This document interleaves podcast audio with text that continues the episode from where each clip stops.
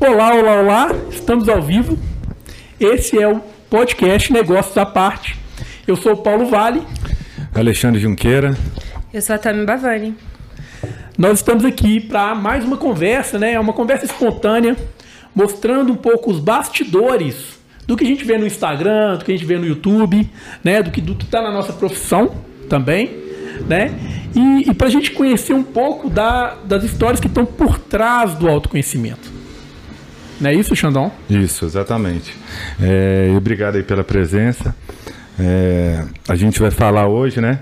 Um pouquinho sobre. Fala um pouquinho sobre você, sobre seu trabalho.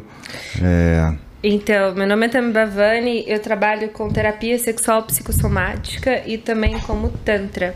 A base do meu trabalho é o Tantra com desenvolvimento corporal através de meditações e até a própria massagem tântrica, o que para muita gente aí é um grande tabu, né?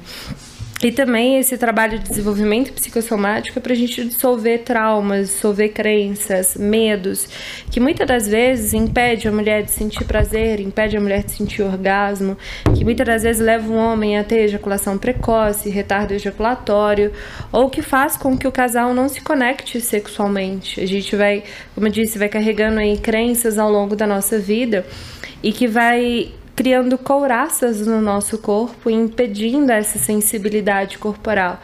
Que muitas das vezes esse bloqueio ele está na mente, apesar de, de ser um bloqueio corporal, esse bloqueio ele está na mente.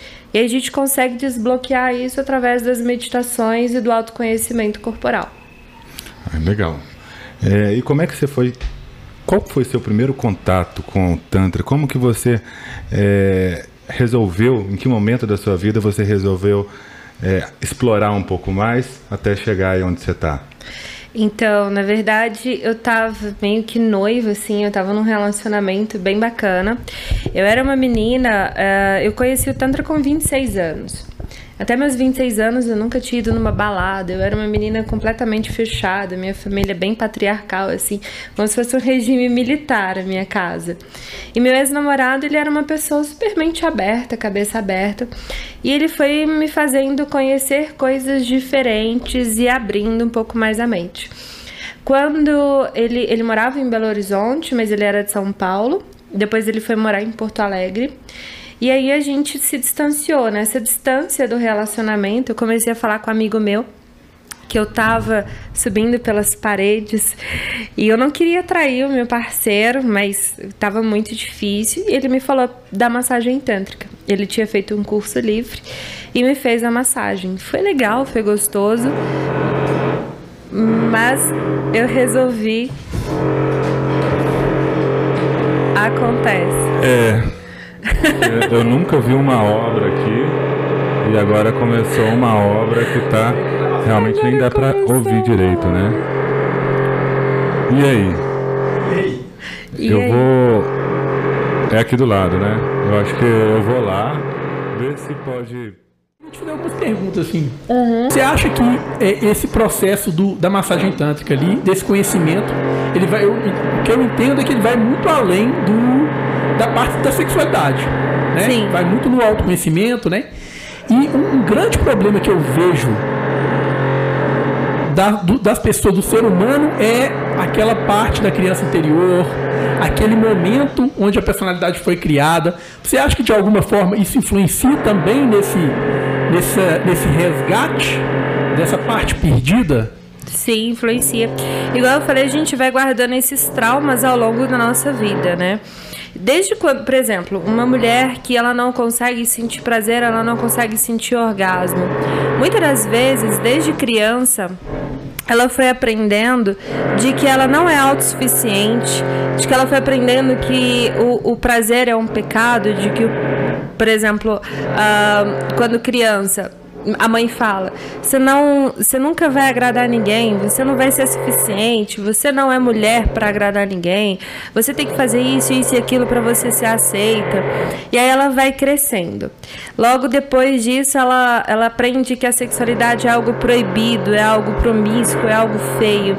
E aí ela vai afastando aquilo da vida dela.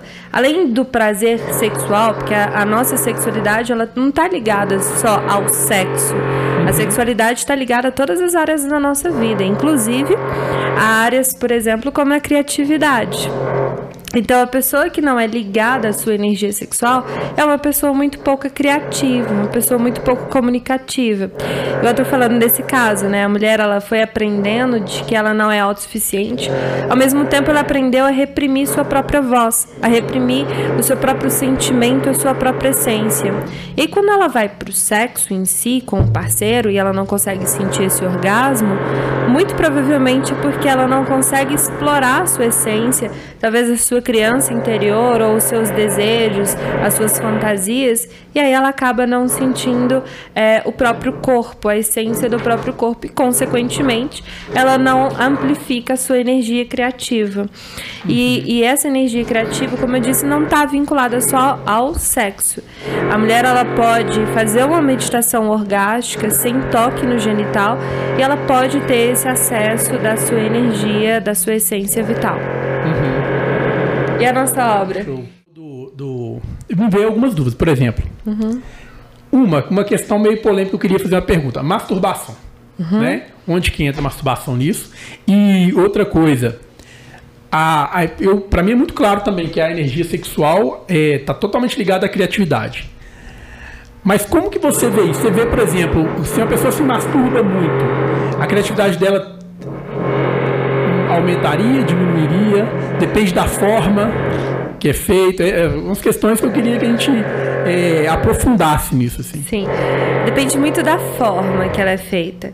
Tem pessoas, por exemplo, que são totalmente viciadas em masturbação, que é viciada na ejaculação uhum. e não no prazer do corpo.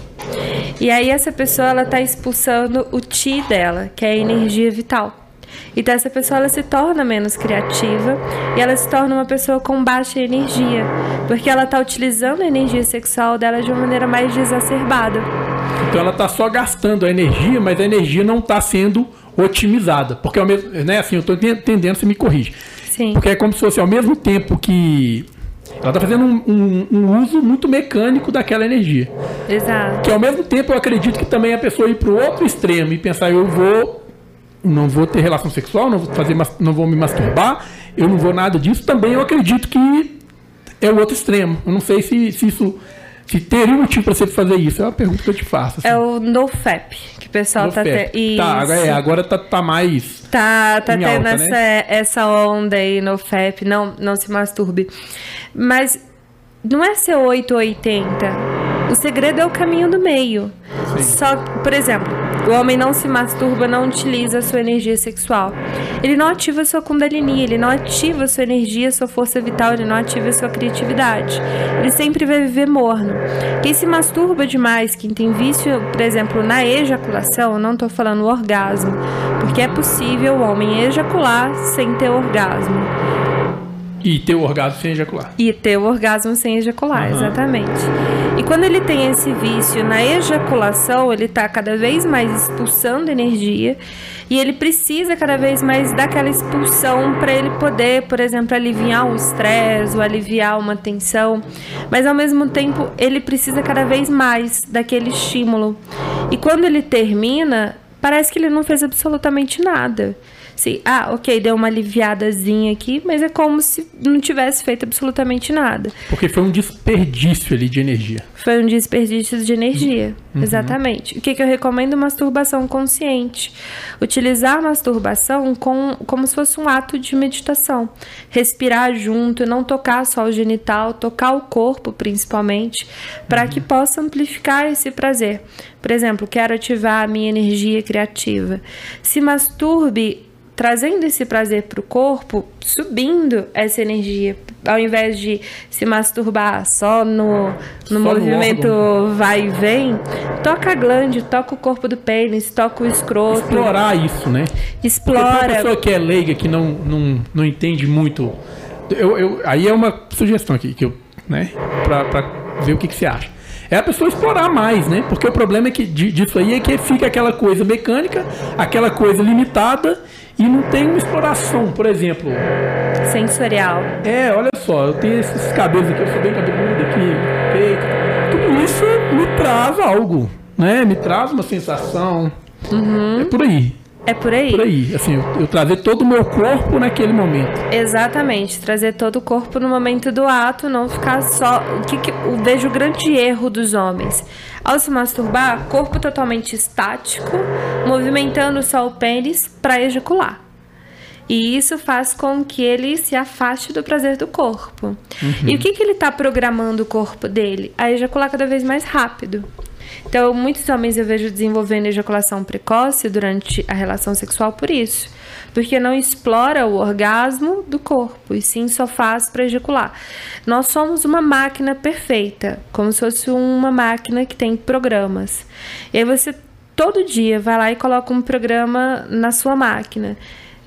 Se masturba, ejacula. Se masturba, ejacula. Se masturba, ejacula. Você vai pro sexo, você vai no mesmo movimento, vai e vem durante o sexo. E aí o que, que o corpo entende? Ejacula. É. Uhum. Ele não vem pro corpo. Então, se masturbar é, é a masturbação consciente. Toca seu corpo inteiro, se masturbe em pé, procure entender as sensações do seu corpo em e pé? tente. Como assim? Por que em pé? Porque você vai entender as sensações do seu corpo. Você vai começar a tremer suas pernas. Ah, sim. Você vai começar a explorar o corpo mais. Junto, eu recomendo, se, se tiver essa liberdade com a parceira, comprar um masturbador em casa, porque aí você vai fazendo um movimento com a sua com seu, a sua região Ai, meu Deus. Lombar? Lombar, isso. Você vai trabalhando a sua lombar, soltando a sua lombar, movimentando ela, rebolando. E quanto mais solto você tiver, mais energia orgástica flui no seu corpo. Algumas pessoas sentem tremuras, outras pessoas sentem dormência, outras pessoas vão a, a êxtase que levam elas a, a um é como se fosse um patamar de outra dimensão. Ela consegue acessar emoções, consegue acessar a, a, a criatividade mais interna, o poder mais divino dela. Só como eu disse, a gente vai se afastando cada vez mais com a masturbação rápida e com essas crenças e tabus em cima que a gente coloca da sexualidade. Por exemplo, o homem, ele aprendeu desde criança a se masturbar escondido, porque é uhum. é feio, porque não pode, porque é proibido. E aí ele casa e leva isso pra relação. Se masturbar, ele se tranca no banheiro e se masturba rápido. Vendo uma. Por exemplo, hoje em dia é o Instagram, né? Abre o Instagram, vê uma mulher bonita, se masturba rápido ali, sem focar na essência do corpo. E acaba também afastando na própria relação. A própria esposa fica um momento que é, ela é excluída daquilo, né? Não é que ela é excluída, é pelo medo mesmo. Muitas das vezes ele ele se masturba escondido pelo medo do que vai, do que ela vai achar, pelo medo de ser julgado. Sim, mas então, mas de uma forma ou de outra ele está excluindo a parceira Sim. daquele momento. Eu tô, eu tô tendo essa esse vislumbre que você está falando agora, por exemplo, é, porque é uma coisa que eu nunca parei de pensar, é uma coisa normal do, do é normal do, do, do homem, do casal, e, até e, do casal, eu diria. Sim. E também eu acho que isso é muito, é, ao mesmo tempo o a esposa muitas vezes algumas vezes, né, quando vê é, o marido se masturbando, se coloca como se só ela ali não fosse necessária e muito, é, suficiente e muitas vezes o contrário também, né? Aí quando a mulher tem um vibrador e tem o costume de se masturbar, se explorar sozinha, o homem fica incomodado com aquilo, uhum. né? Acho que é uma questão também muito de é, não é de autoconfiança, mas de falta de conhecimento do que, que é é, a masturbação e, e, e, uma coisa é uma coisa, outra coisa é outra coisa, eu acho, né? Uma coisa é a relação dos dois e outra coisa é se é conhecer o próprio corpo, explorar o próprio corpo, um momento individual, né? Eu, a é gente precisa isso? desse momento individual, a gente precisa conhecer o nosso próprio prazer, o nosso próprio corpo.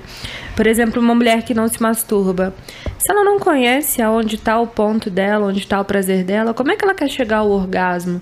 Como é que ela quer que o outro dê prazer para ela se ela não se conhece? Se ela não chega lá sozinha? Uhum. É muita. É, é, eu falo, é muito é muita individualidade, é, é muito egoísmo achar que o outro é responsável pelo seu próprio prazer. E não é. Eu, que eu recomendo muitos casais. Se masturbem. Se masturbem, inclusive, na frente um do outro. Mostra onde é o seu ponto de prazer. Explorem a sexualidade juntos. Explorem as fantasias, os desejos juntos. Porque se, se cada um fizer isso escondido, igual você disse, a mulher ter um vibrador para muitos homens é um grande tabu, né? Tem homem que fala assim: ah, ela tem o vibrador é porque eu não sou autossuficiente. Ah, ela tem o vibrador porque eu não sou. Eu, eu, ela, ela não me ama, porque eu tenho o negócio pequeno, ou porque eu tenho um negócio. porque eu não, não satisfaço ela. Não tem nada a ver. Ela tem que ter esse momento com ela, tem que ter esse momento de se amar. Até mesmo porque ela vai ativar a energia sexual dela, vai ativar a energia criativa dela e ela vai sentir muito mais vontade de ir pro sexo com o parceiro. Uhum. Porque ela sempre vai estar tá ali orgástica naquela energia. E a mesma coisa é o parceiro.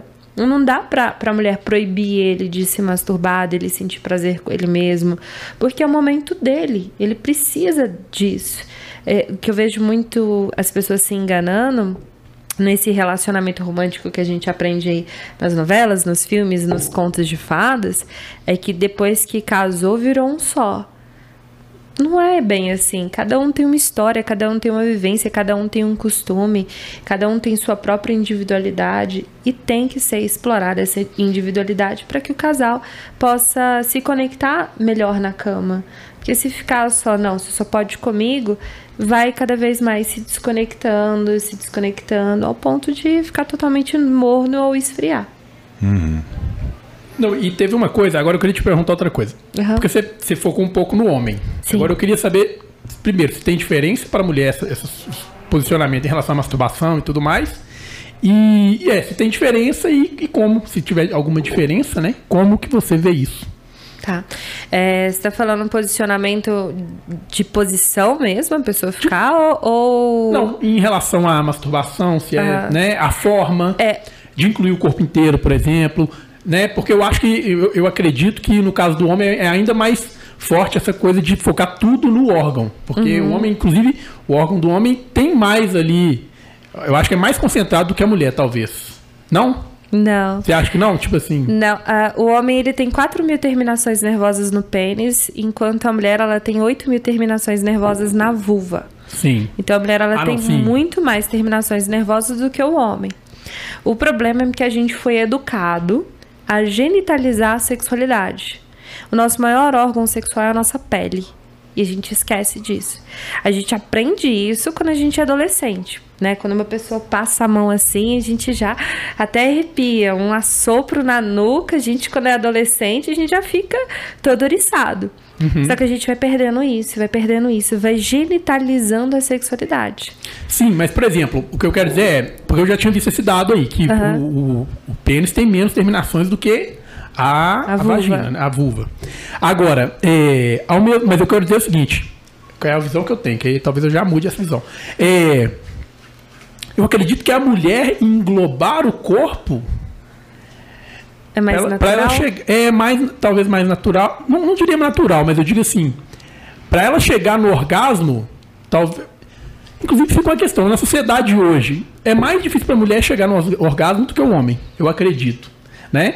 E, e, e aí eu acho que aí é ainda mais importante para a mulher ter esse Tá, vou falar da minha experiência pessoal. tô vendo que você tá tentando chegar é, a algum lugar. Chegar, não tô chegando lugar nenhum. Mas assim, por exemplo, eu, se eu fizer o sexo ali de uma forma, é, vamos falar assim, arcaica, eu vou chegar no orgasmo. Agora, não, eu vou chegar em um, certo orgasmo. Não, não vai ser o. Tô brincando. É, não vai ser, não vai ser o, o ápice do, do negócio. Mas, e aí eu, eu também entendo que, eu, eu experiencio que quando eu faço essa meditação juntos, quando eu vou lá, é, sinto o corpo, toco o corpo, é outra coisa. Agora, para mim é ainda mais claro que a minha parceira, se eu não fizer isso, vai ser horrível. Se eu não fizer essa, esse, esse, é, esse trabalho maior de englobar o corpo, a sensação, cara, eu vou chegar no orgasmo e para ela não vai eu, eu, sinto que vai ser mais difícil. É mais, ou em outras palavras, é mais difícil para mim. É, é mais, é mais fácil eu chegar num orgasmo de uma forma corriqueira do que geralmente as parceiras que eu, que eu tive, né? Que também tem isso, né? Não, não é um caso geral, chegarem ao orgasmo de maneira corriqueira. É até um motivo que eu tento trazer essa. trazer um conhecimento maior. Eu não entendo de Tantra, mas eu, eu experiencio um pouco. Então eu, eu entendo que se eu, se eu chegar e, e deitar com a minha parceira, já muda a coisa. Se eu parar e ficar ali, só ali um pouco aqui, ó, deitado com ela. Já muda. Fazendo um cafunézinho aqui, já muda completamente a coisa, né? Então fica essa minha, essa impressão para mim. É isso que eu quero dizer, assim. E pode ser que é um caso específico também, mas eu sinto que para a mulher ainda, no casal, para a mulher é ainda mais importante esse, essa coisa completa ali, de englobar o corpo. A sensação, né? Quando eu, eu passo a mão aqui na, na lateral da coxa, aqui, né? Assim, é, é uma. É uma coisa que hoje é tão óbvia, mas assim, que para mim antigamente não era óbvio. Ninguém me ensinou isso. Ninguém para mim falou, virou para mim e falou, Paulo, não é assim, cara. Você pode você pode fazer uma, um carinho, um dedo, cara. É um dedo aqui, ó, na pessoa. Aquilo traz uma realidade, é outra coisa, assim.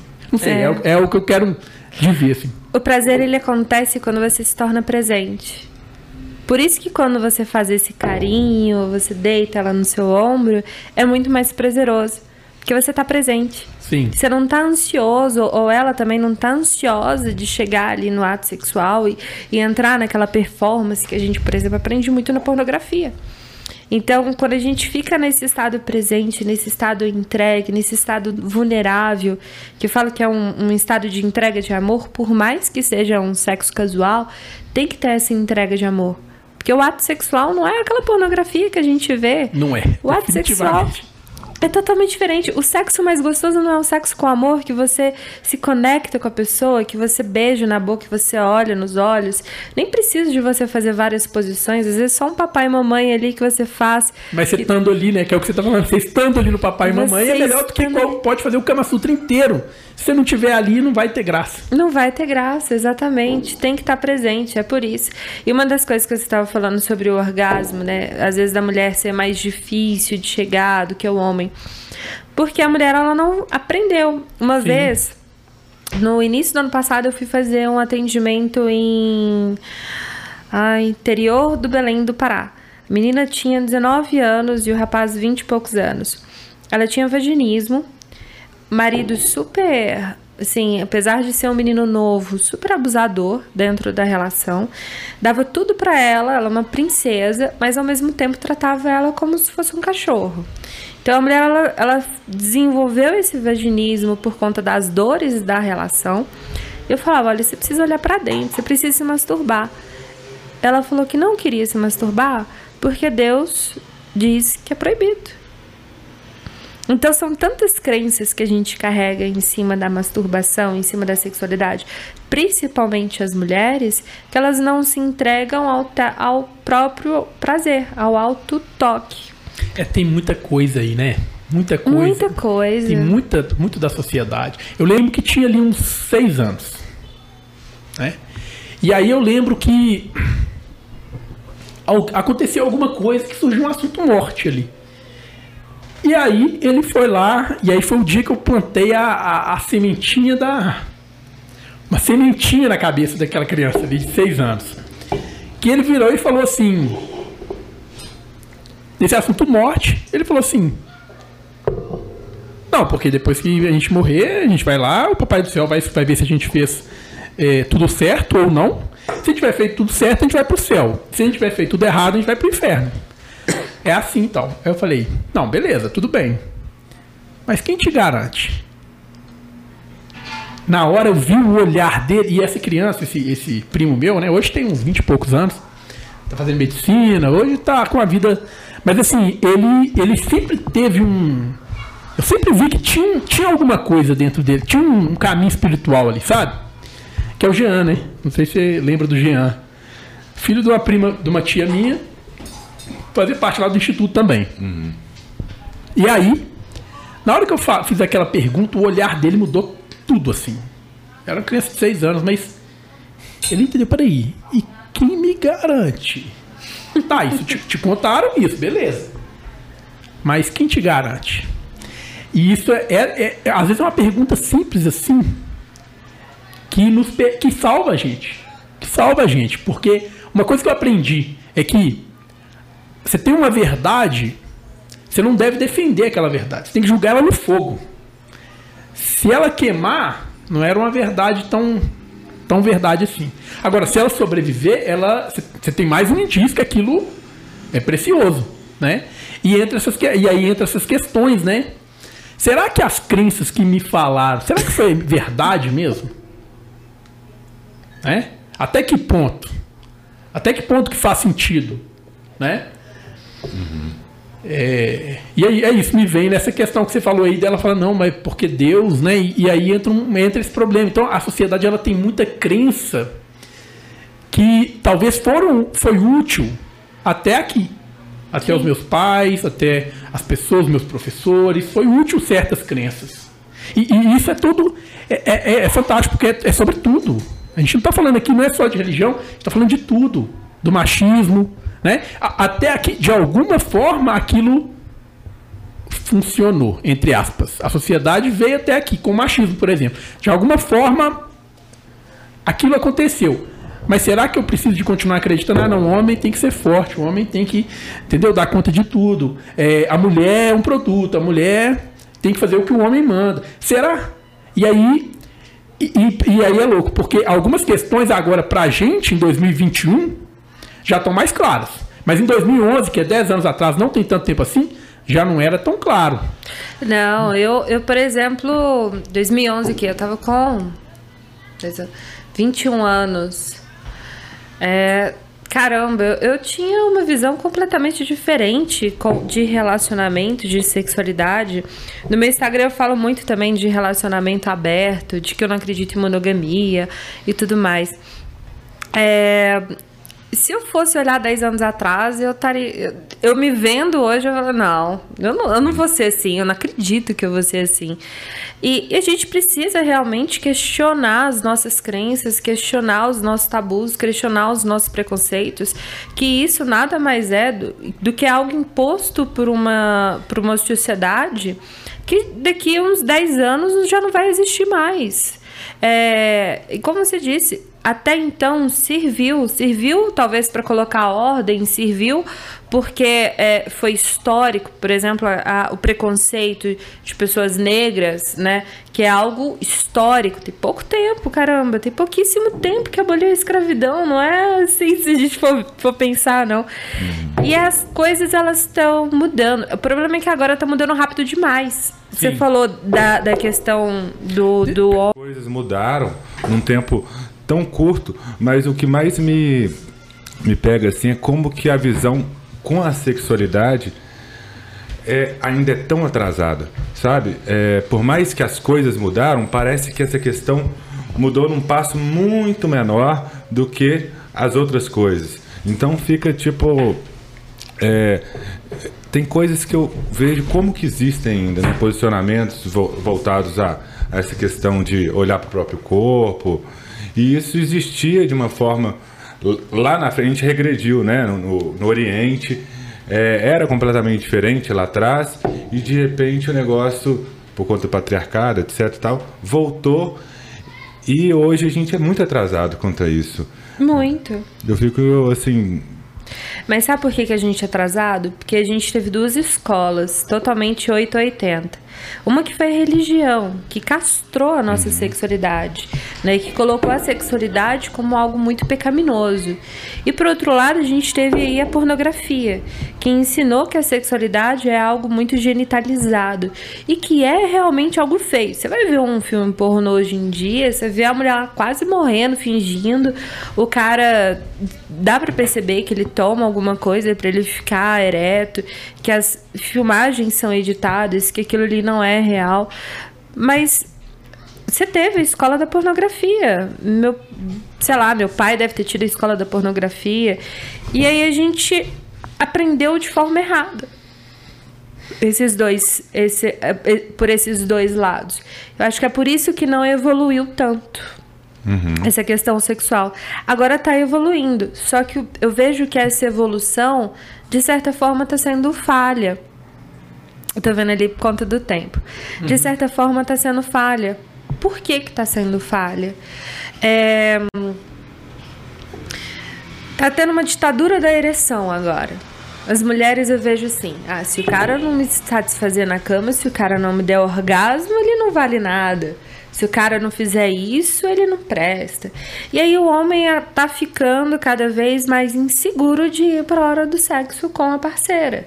E aí ele não, ele não sabe o que fazer, porque ele não quer mais fazer aquela performance da pornografia, mas ele também não sabe como que toca. Esses dias eu tava respondendo uns seguidores no, no Instagram, aí um seguidor me, me tava me elogiando, e depois ele falou assim: Tami, desculpe e tal, não me leva mal de te elogiar, porque hoje em dia a gente vê elogiar as mulheres e aí elas ficam putas, ficam bravas e, e, e acaba acontecendo mais problema do que um simples elogio.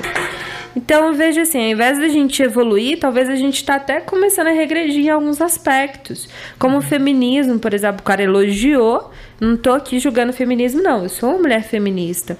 Mas não precisa ser extremista. Então, ah, o cara foi, ele elogiou, aceita o elogio. Pô, o cara me chamou de bonita, eu sou bonita, obrigada, agradeço. E pronto. Não precisa de, ah, você tá achando que eu sou o quê? Você acha que eu vou te dar? Então, é. é Sim. E até mesmo as mulheres têm si- situações que elas têm uma visão até machista em relação a algumas coisas. Ah, É, eu queria falar uma coisa nisso aí. aham. Que é um exemplo prático que fala isso que você tá falando aí. Que é. Uma. Ó, gente, eu vou contar nas coisas que eu não devia estar contando. Mas vamos lá.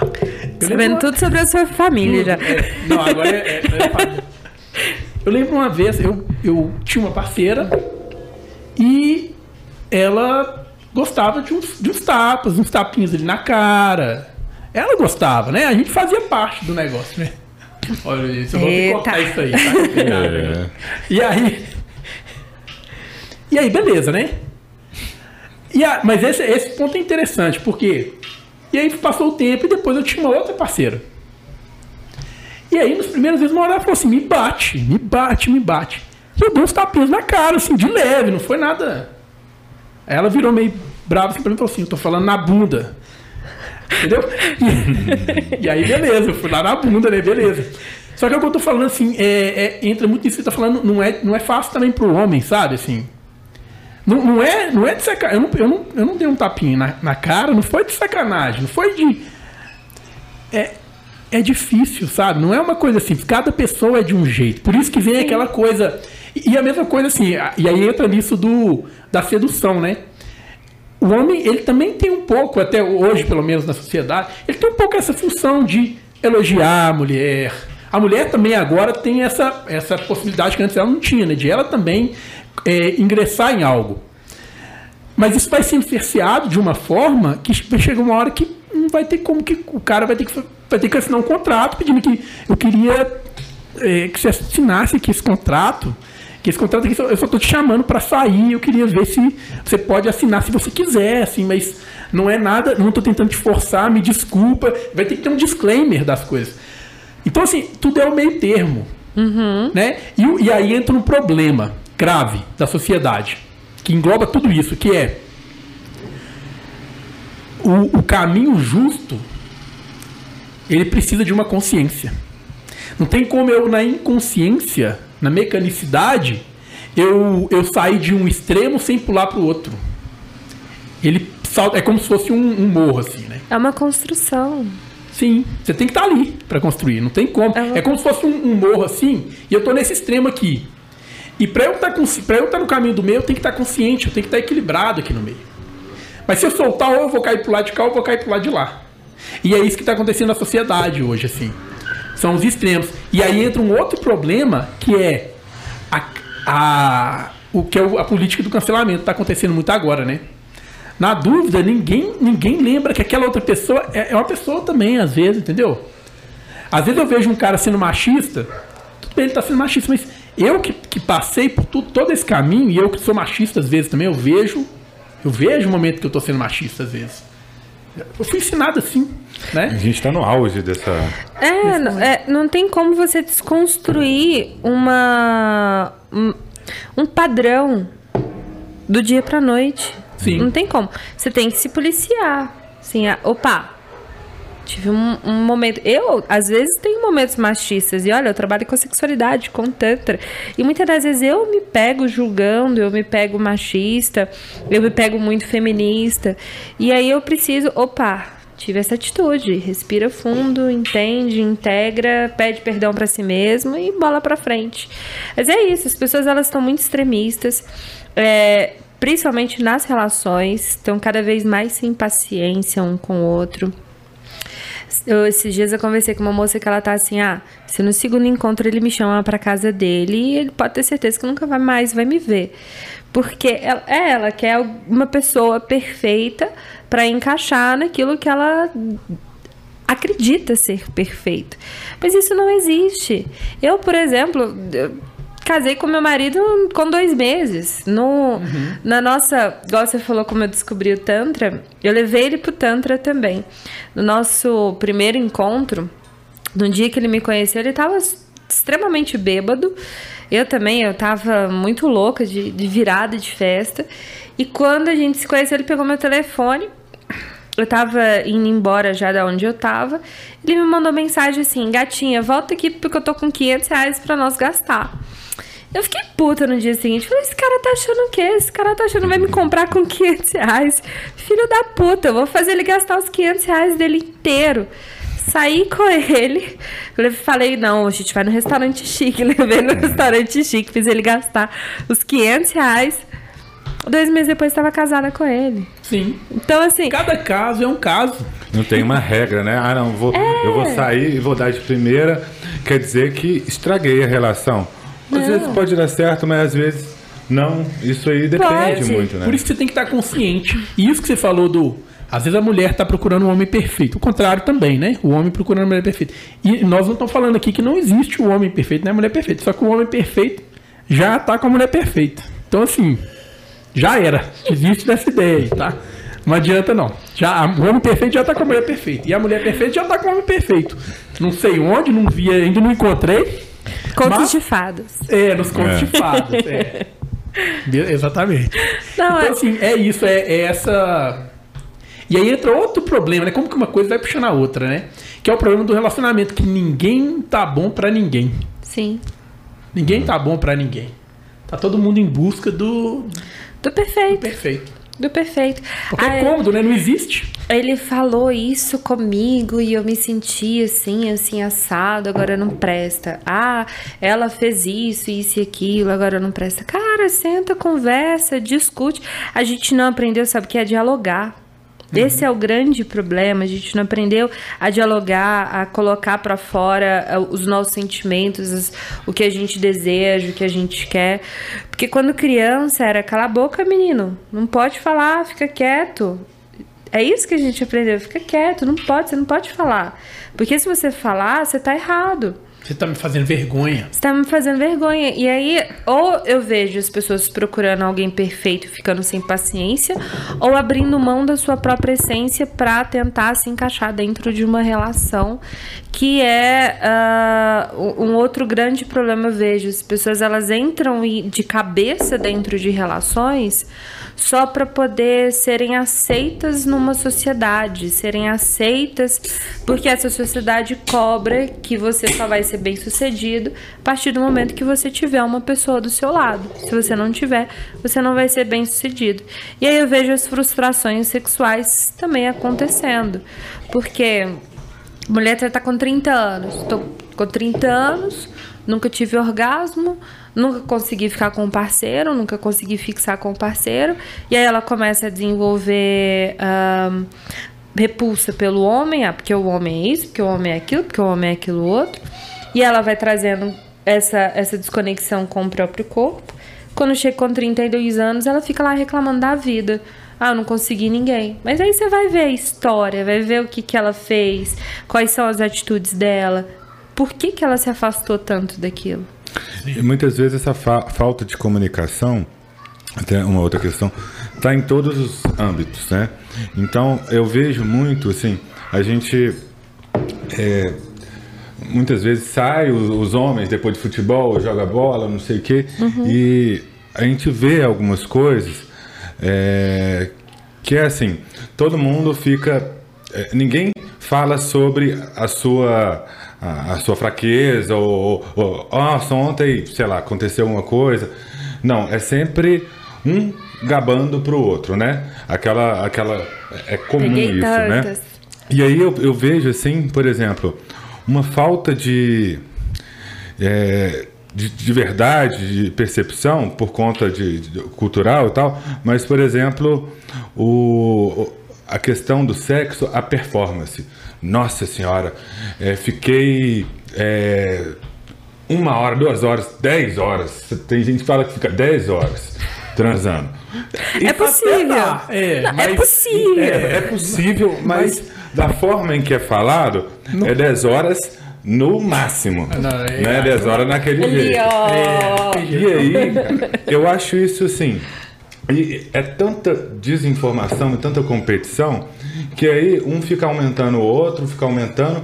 Mas a questão, eu até lembro que eu ouvi de uma menina uma vez, que eu estava conversando com ela, é, é, é, como se o tempo fosse ditar qual que é a, a qualidade do sexo, né? Sim. E aí ela me falou assim, falando, ah, tava transando com fulano, não sei o que e tal.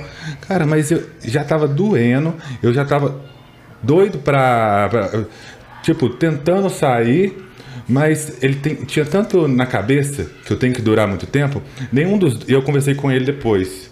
E um nenhum dos dois estava gostando do, do sexo, os dois estavam lá se machucando e, e nenhum dos dois estavam gostando. E muitas vezes é o que você falou.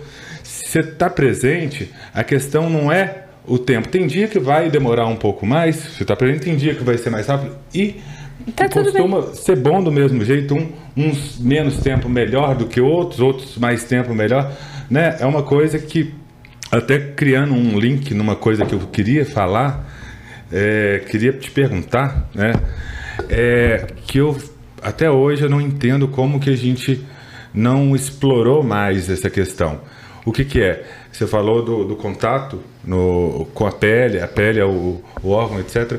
Existe, não todo mundo é, costuma guardar tudo no, no pênis, né? Focar tudo ali genital. na área genital, é, genitalizar toda a relação.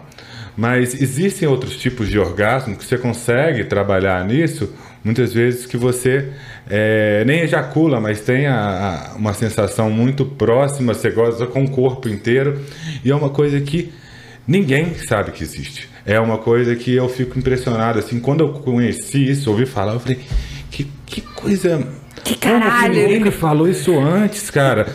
Como que eu consigo sentir mais sentir com o meu corpo inteiro a sensação de orgasmo, sem ejacular, ainda consigo continuar a relação sexual. Uhum. Ninguém me disse que isso acontece e muitas vezes o tantra, a massagem tântrica, ela acaba condicionando né, o, o, nosso corpo a atingir esse nível.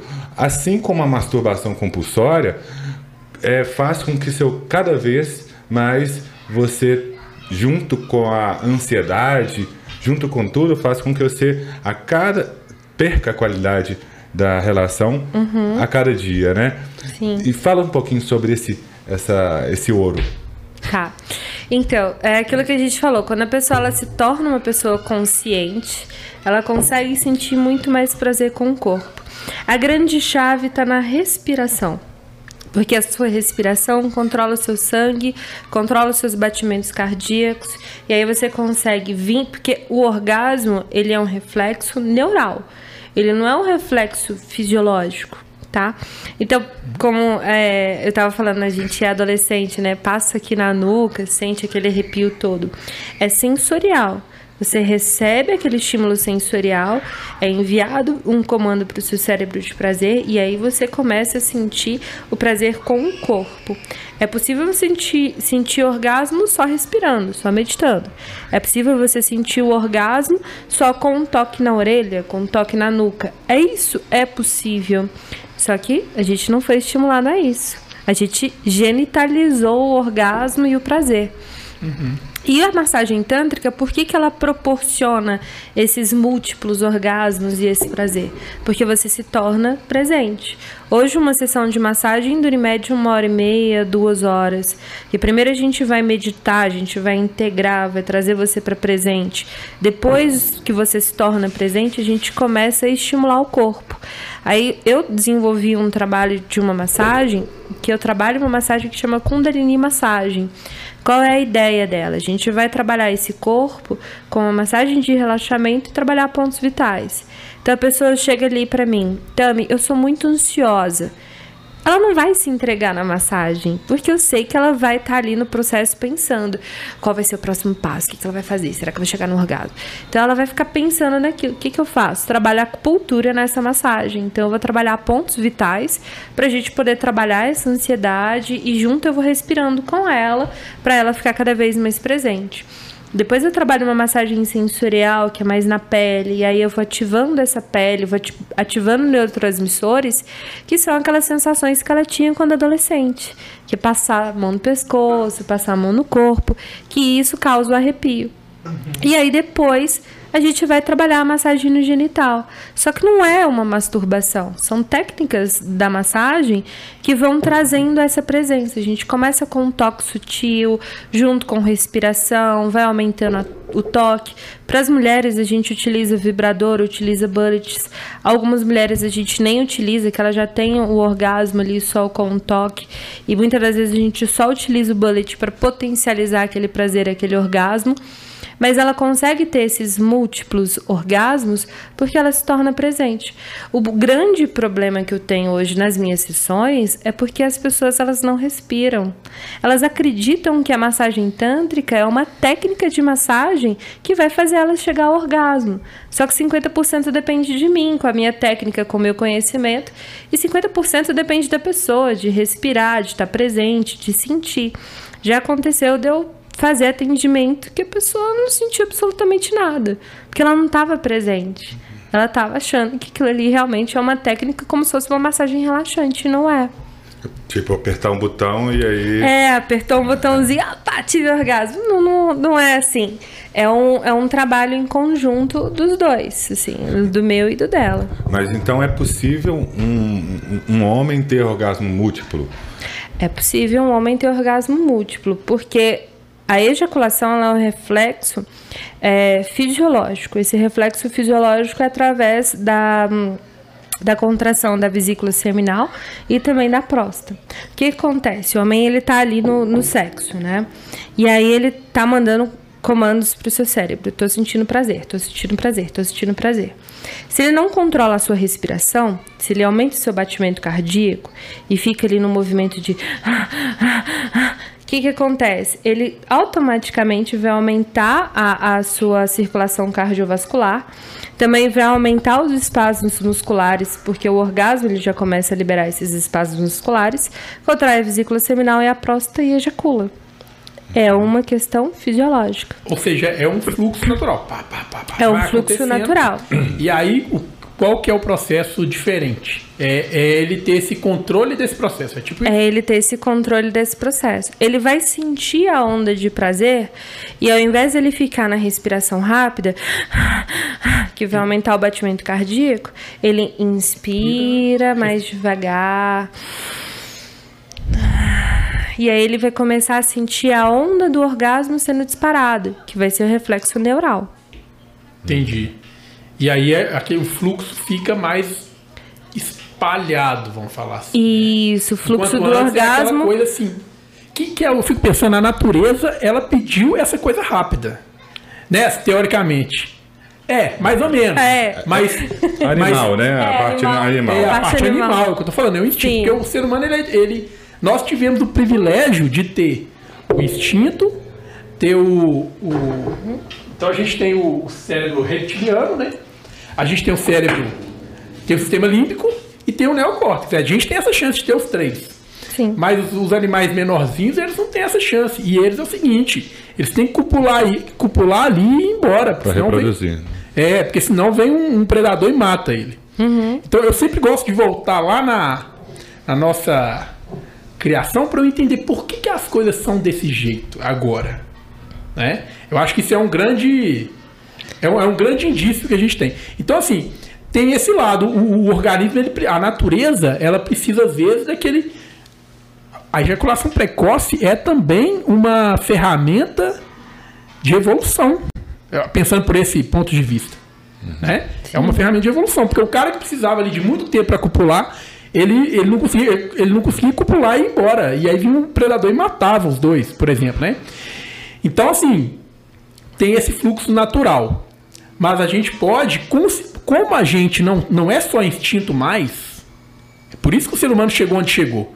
Veio o sistema límbico que trouxe as emoções. E aí eu deixei de ser um, um, um ser individual e eu comecei a olhar para você e ver, cara, esse cara já, me, já fez isso comigo, ele já foi um cara a gente pôr nisso, ou esse cara já tentou me matar. Eu, eu comecei a ter emoções, é o sistema límbico. Né? E depois veio o neocórtex, que, que trouxe a gente para uma espécie que não teve igual. Por quê?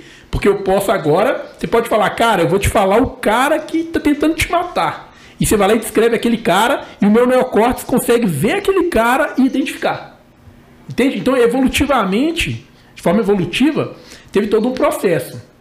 Então, começando lá no, no, no, no cérebro reptiliano, ou seja, a, a, só o meu instinto teve esse processo que igual você falou, né? Que vai, que, que te faz chegar até o orgasmo. Só que nós podemos, podemos ir, ir além, né? O que vocês estão falando. Eu posso agora englobar também o meu sistema límbico, ou seja, a emoção, a minha parceira que está ali do lado, o amor que eu sinto por ela.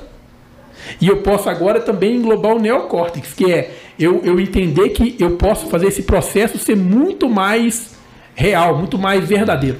Eu posso estar consciente ali. É, você pode incluir, inclusive, é... ai, ai, ai, ai, seu pineal. A glândula pineal, exato. Você pode, inclusive, inclu... por exemplo, tem um ponto, a gente, eu trabalho uma massagem que chama liberação anal para mulheres e homens que querem experimentar esse prazer. Não tem introdução, é mais externo. Tem um pontinho na acupuntura que a gente trabalha para pessoas que tiveram problemas uh, com loucura, por exemplo, que ele vai direto na pineal. E aí ele causa um relaxamento muito profundo. Parece que você tá hum, dopado, flutuando no algodão doce. É, é, é, o que eu consigo explicar. Porque é um prazer totalmente diferente, é um orgasmo totalmente diferente. Só que a gente precisa explorar o corpo e se tornar presente.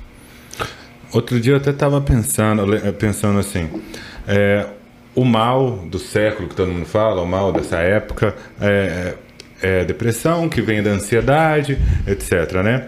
Mas eu acho que assim, isso a gente consegue ver de certa forma aí. Mas a questão da ejaculação precoce, ela tem total relação com o, a ansiedade. Né? Então eu acho que é uma coisa que tá, não está tanto explícita né? Porque é, é, dentro dos casais, é, é uma coisa que ainda existe um tabu muito grande, mas eu acho que é, tanto essa questão de medicação e tá todo mundo ansioso e toma remédio, vai no psiquiatra que muitas vezes nem faz uma, nem entende muito bem Não o que está acontecendo, uma né? análise e já é, coloca um remédio, sem contar essas pessoas que tomam remédio sem Aquela farmácia ali que vende um remédio, que a vizinha me falou que é bom para não sei o que e tal, e acaba tomando esse automedicando com tarja preta, né? Então eu acho que esse trabalho de Tantra, é, esse trabalho voltado para a questão é, de sexualidade, está indo contra, né? Essa, é, é, esse movimento, essa esse mal que está vindo da ansiedade, que tem a questão lá do, do celular, do, do auto, automatismo, de você ficar o tempo inteiro fazendo alguma coisa, isso deve interferir é, diretamente nessa questão sexual, né? Muito. Porque você está se programando, né? Tá saindo o áudio? Tá, tá, ah, tá, saindo. Tá saindo. Ah. Interfere muito, porque o, a, esses remédios, né, esses placebos que a gente toma, ele não vai resolver o seu problema. Ele vai te Sim. anestesiar. E ao mesmo tempo que te anestesia de não sentir os medos, as frustrações, a própria ansiedade, também vai te anestesiar de sentir prazer. Vai te anestesiar de sentir, eu falo a vida, vai te anestesiar Estar aí, de cara. viver. Estar aí. Isso aqui, ó, eu vou te falar a real. Isso aqui já eu acho que já atrapalha um pouco. A você estar aqui presente. Sim, te anestesia, Ele o álcool um te pouco, anestesia. É, ele corta um pouco essa. Só que Não que esses. seja errado. Não, não que seja errado. É, inclusive, eu até falo, tem pessoas que precisam realmente tomar medicamentos, porque senão não resolve o problema dela, senão ela, ela não consegue viver, né? Não consegue dormir. Mas o, o problema é as pessoas utilizarem desse recurso como se fosse a única salvação. Sim. Exatamente. Esse é o grande E, problema. e é algo que é, não é, é tipo remediar mesmo. Ou seja, é algo que não vai ter um esforço ali, não vai ter um. Não vai ter um caminho de descoberta. Isso, isso tudo que a gente está falando aqui envolve um caminho de descoberta, um caminho de evolução. Vai ser provisório, né? Vai, É, vai ser congelar. provisório. É, e aí, na hora que você tirar o medicamento, os problemas voltam. A maioria deles, pelo menos. Pois é. Agora, isso que a gente está falando que é uma mudança de postura, que é o que eu estou falando, a, a única vez, eu fiz uma vez uma massagem tântrica na minha vida. Aquela única vez que eu fiz mudou a forma como a minha relação com o sexo. Uma vez. Porque eu entendi, caramba, existe um tanto de coisa aqui que eu não, não tinha. Ninguém nunca me falou que sacanagem é essa. Por que, que tem ensino religioso na escola? Tem matemática, umas coisas que eu não usei nunca na vida. Matemática eu até usei muito, né? Mas tem lá história, tem várias coisas, mas não tem ninguém pra falar que sexo não é isso que eles estão te ensinando, não. Eu sinto muito te informar. Não tem ninguém pra falar isso. Então ali tem um caminho de descoberta. Né? Meditação, medita eu e o Xandão, a gente medita um tempão, né? A gente já falou isso em outros podcasts aí pra trás. Então, assim, é, é um caminho. E aí, você não tira isso da sua vida. É aquilo que Einstein falava, né? Quando a mente ela se abre a uma nova ideia, ela nunca mais retorna ao tamanho original, é impossível. Quando você, você fez aquela descoberta, mudou sua vida completamente. E isso até volta para uma coisa. um- o melhor recado que eu posso dar para alguém é invista em você, invista em conhecimentos novos, em práticas novas. Tudo isso que vai mudar você. Não adianta você ter o melhor carro do mundo, é melhor você ter o melhor mindset do mundo. Isso é, é, o, é, o, é o ideal, porque aquilo muda a sua vida, muda tudo. Não tem preço. Quando você faz um curso desse, por exemplo, ou uma sessão, a sessão de massagem tanto que eu fiz, que foi uma só, né? Até tem que fazer outras depois, mas é, mudou minha vida completamente. Podia ter custado 30 mil reais, eu não poderia falar que ah, eu achei caro. Não tem como, porque aquilo mudou minha vida. Eu não seria quem eu sou hoje se eu não tivesse passado por aquilo. Então, é, é investimento em experiência. Esse é o caminho, eu acho. Não sei o que que vocês acham. Eu tô só. Ah, Não adianta ser um bobalhão com um carrão na garagem. Não adianta. Não adianta. É, hoje, principalmente hoje em dia, que a gente tá mais conectado com E que todo mundo conhecimento. tem um carro. E todo mundo tem um carro Qualquer legal. um vai lá e financia um. Ah, é, que não é dele, é do banco. Pois é, que nem a dele do banco. A gente, a gente precisa se conectar, como você disse, com o conhecimento. Agora a gente tem que saber qual é a fonte desse conhecimento. Sim. Ah, Tem várias fontes. Tem várias. Pessoal que tá assistindo aí, tomar cuidado. Pra fazer uma massagem tântrica, invista. Não é barato. Como você falou, 30 mil reais poderia valer a pena. Mas tem gente que faz uma massagem, vai ali, paga 200, paga 150. E muitas das vezes a pessoa fez um curso livre, fez um curso online e é um abusador e fala que é terapeuta. Então, É, isso aí é um assunto interessante. Você podia falar qual que é o caminho das pedras para as pessoas que estão. procurar Sem um falar que é espaço. só o seu, o seu espaço. Só o meu Não. espaço.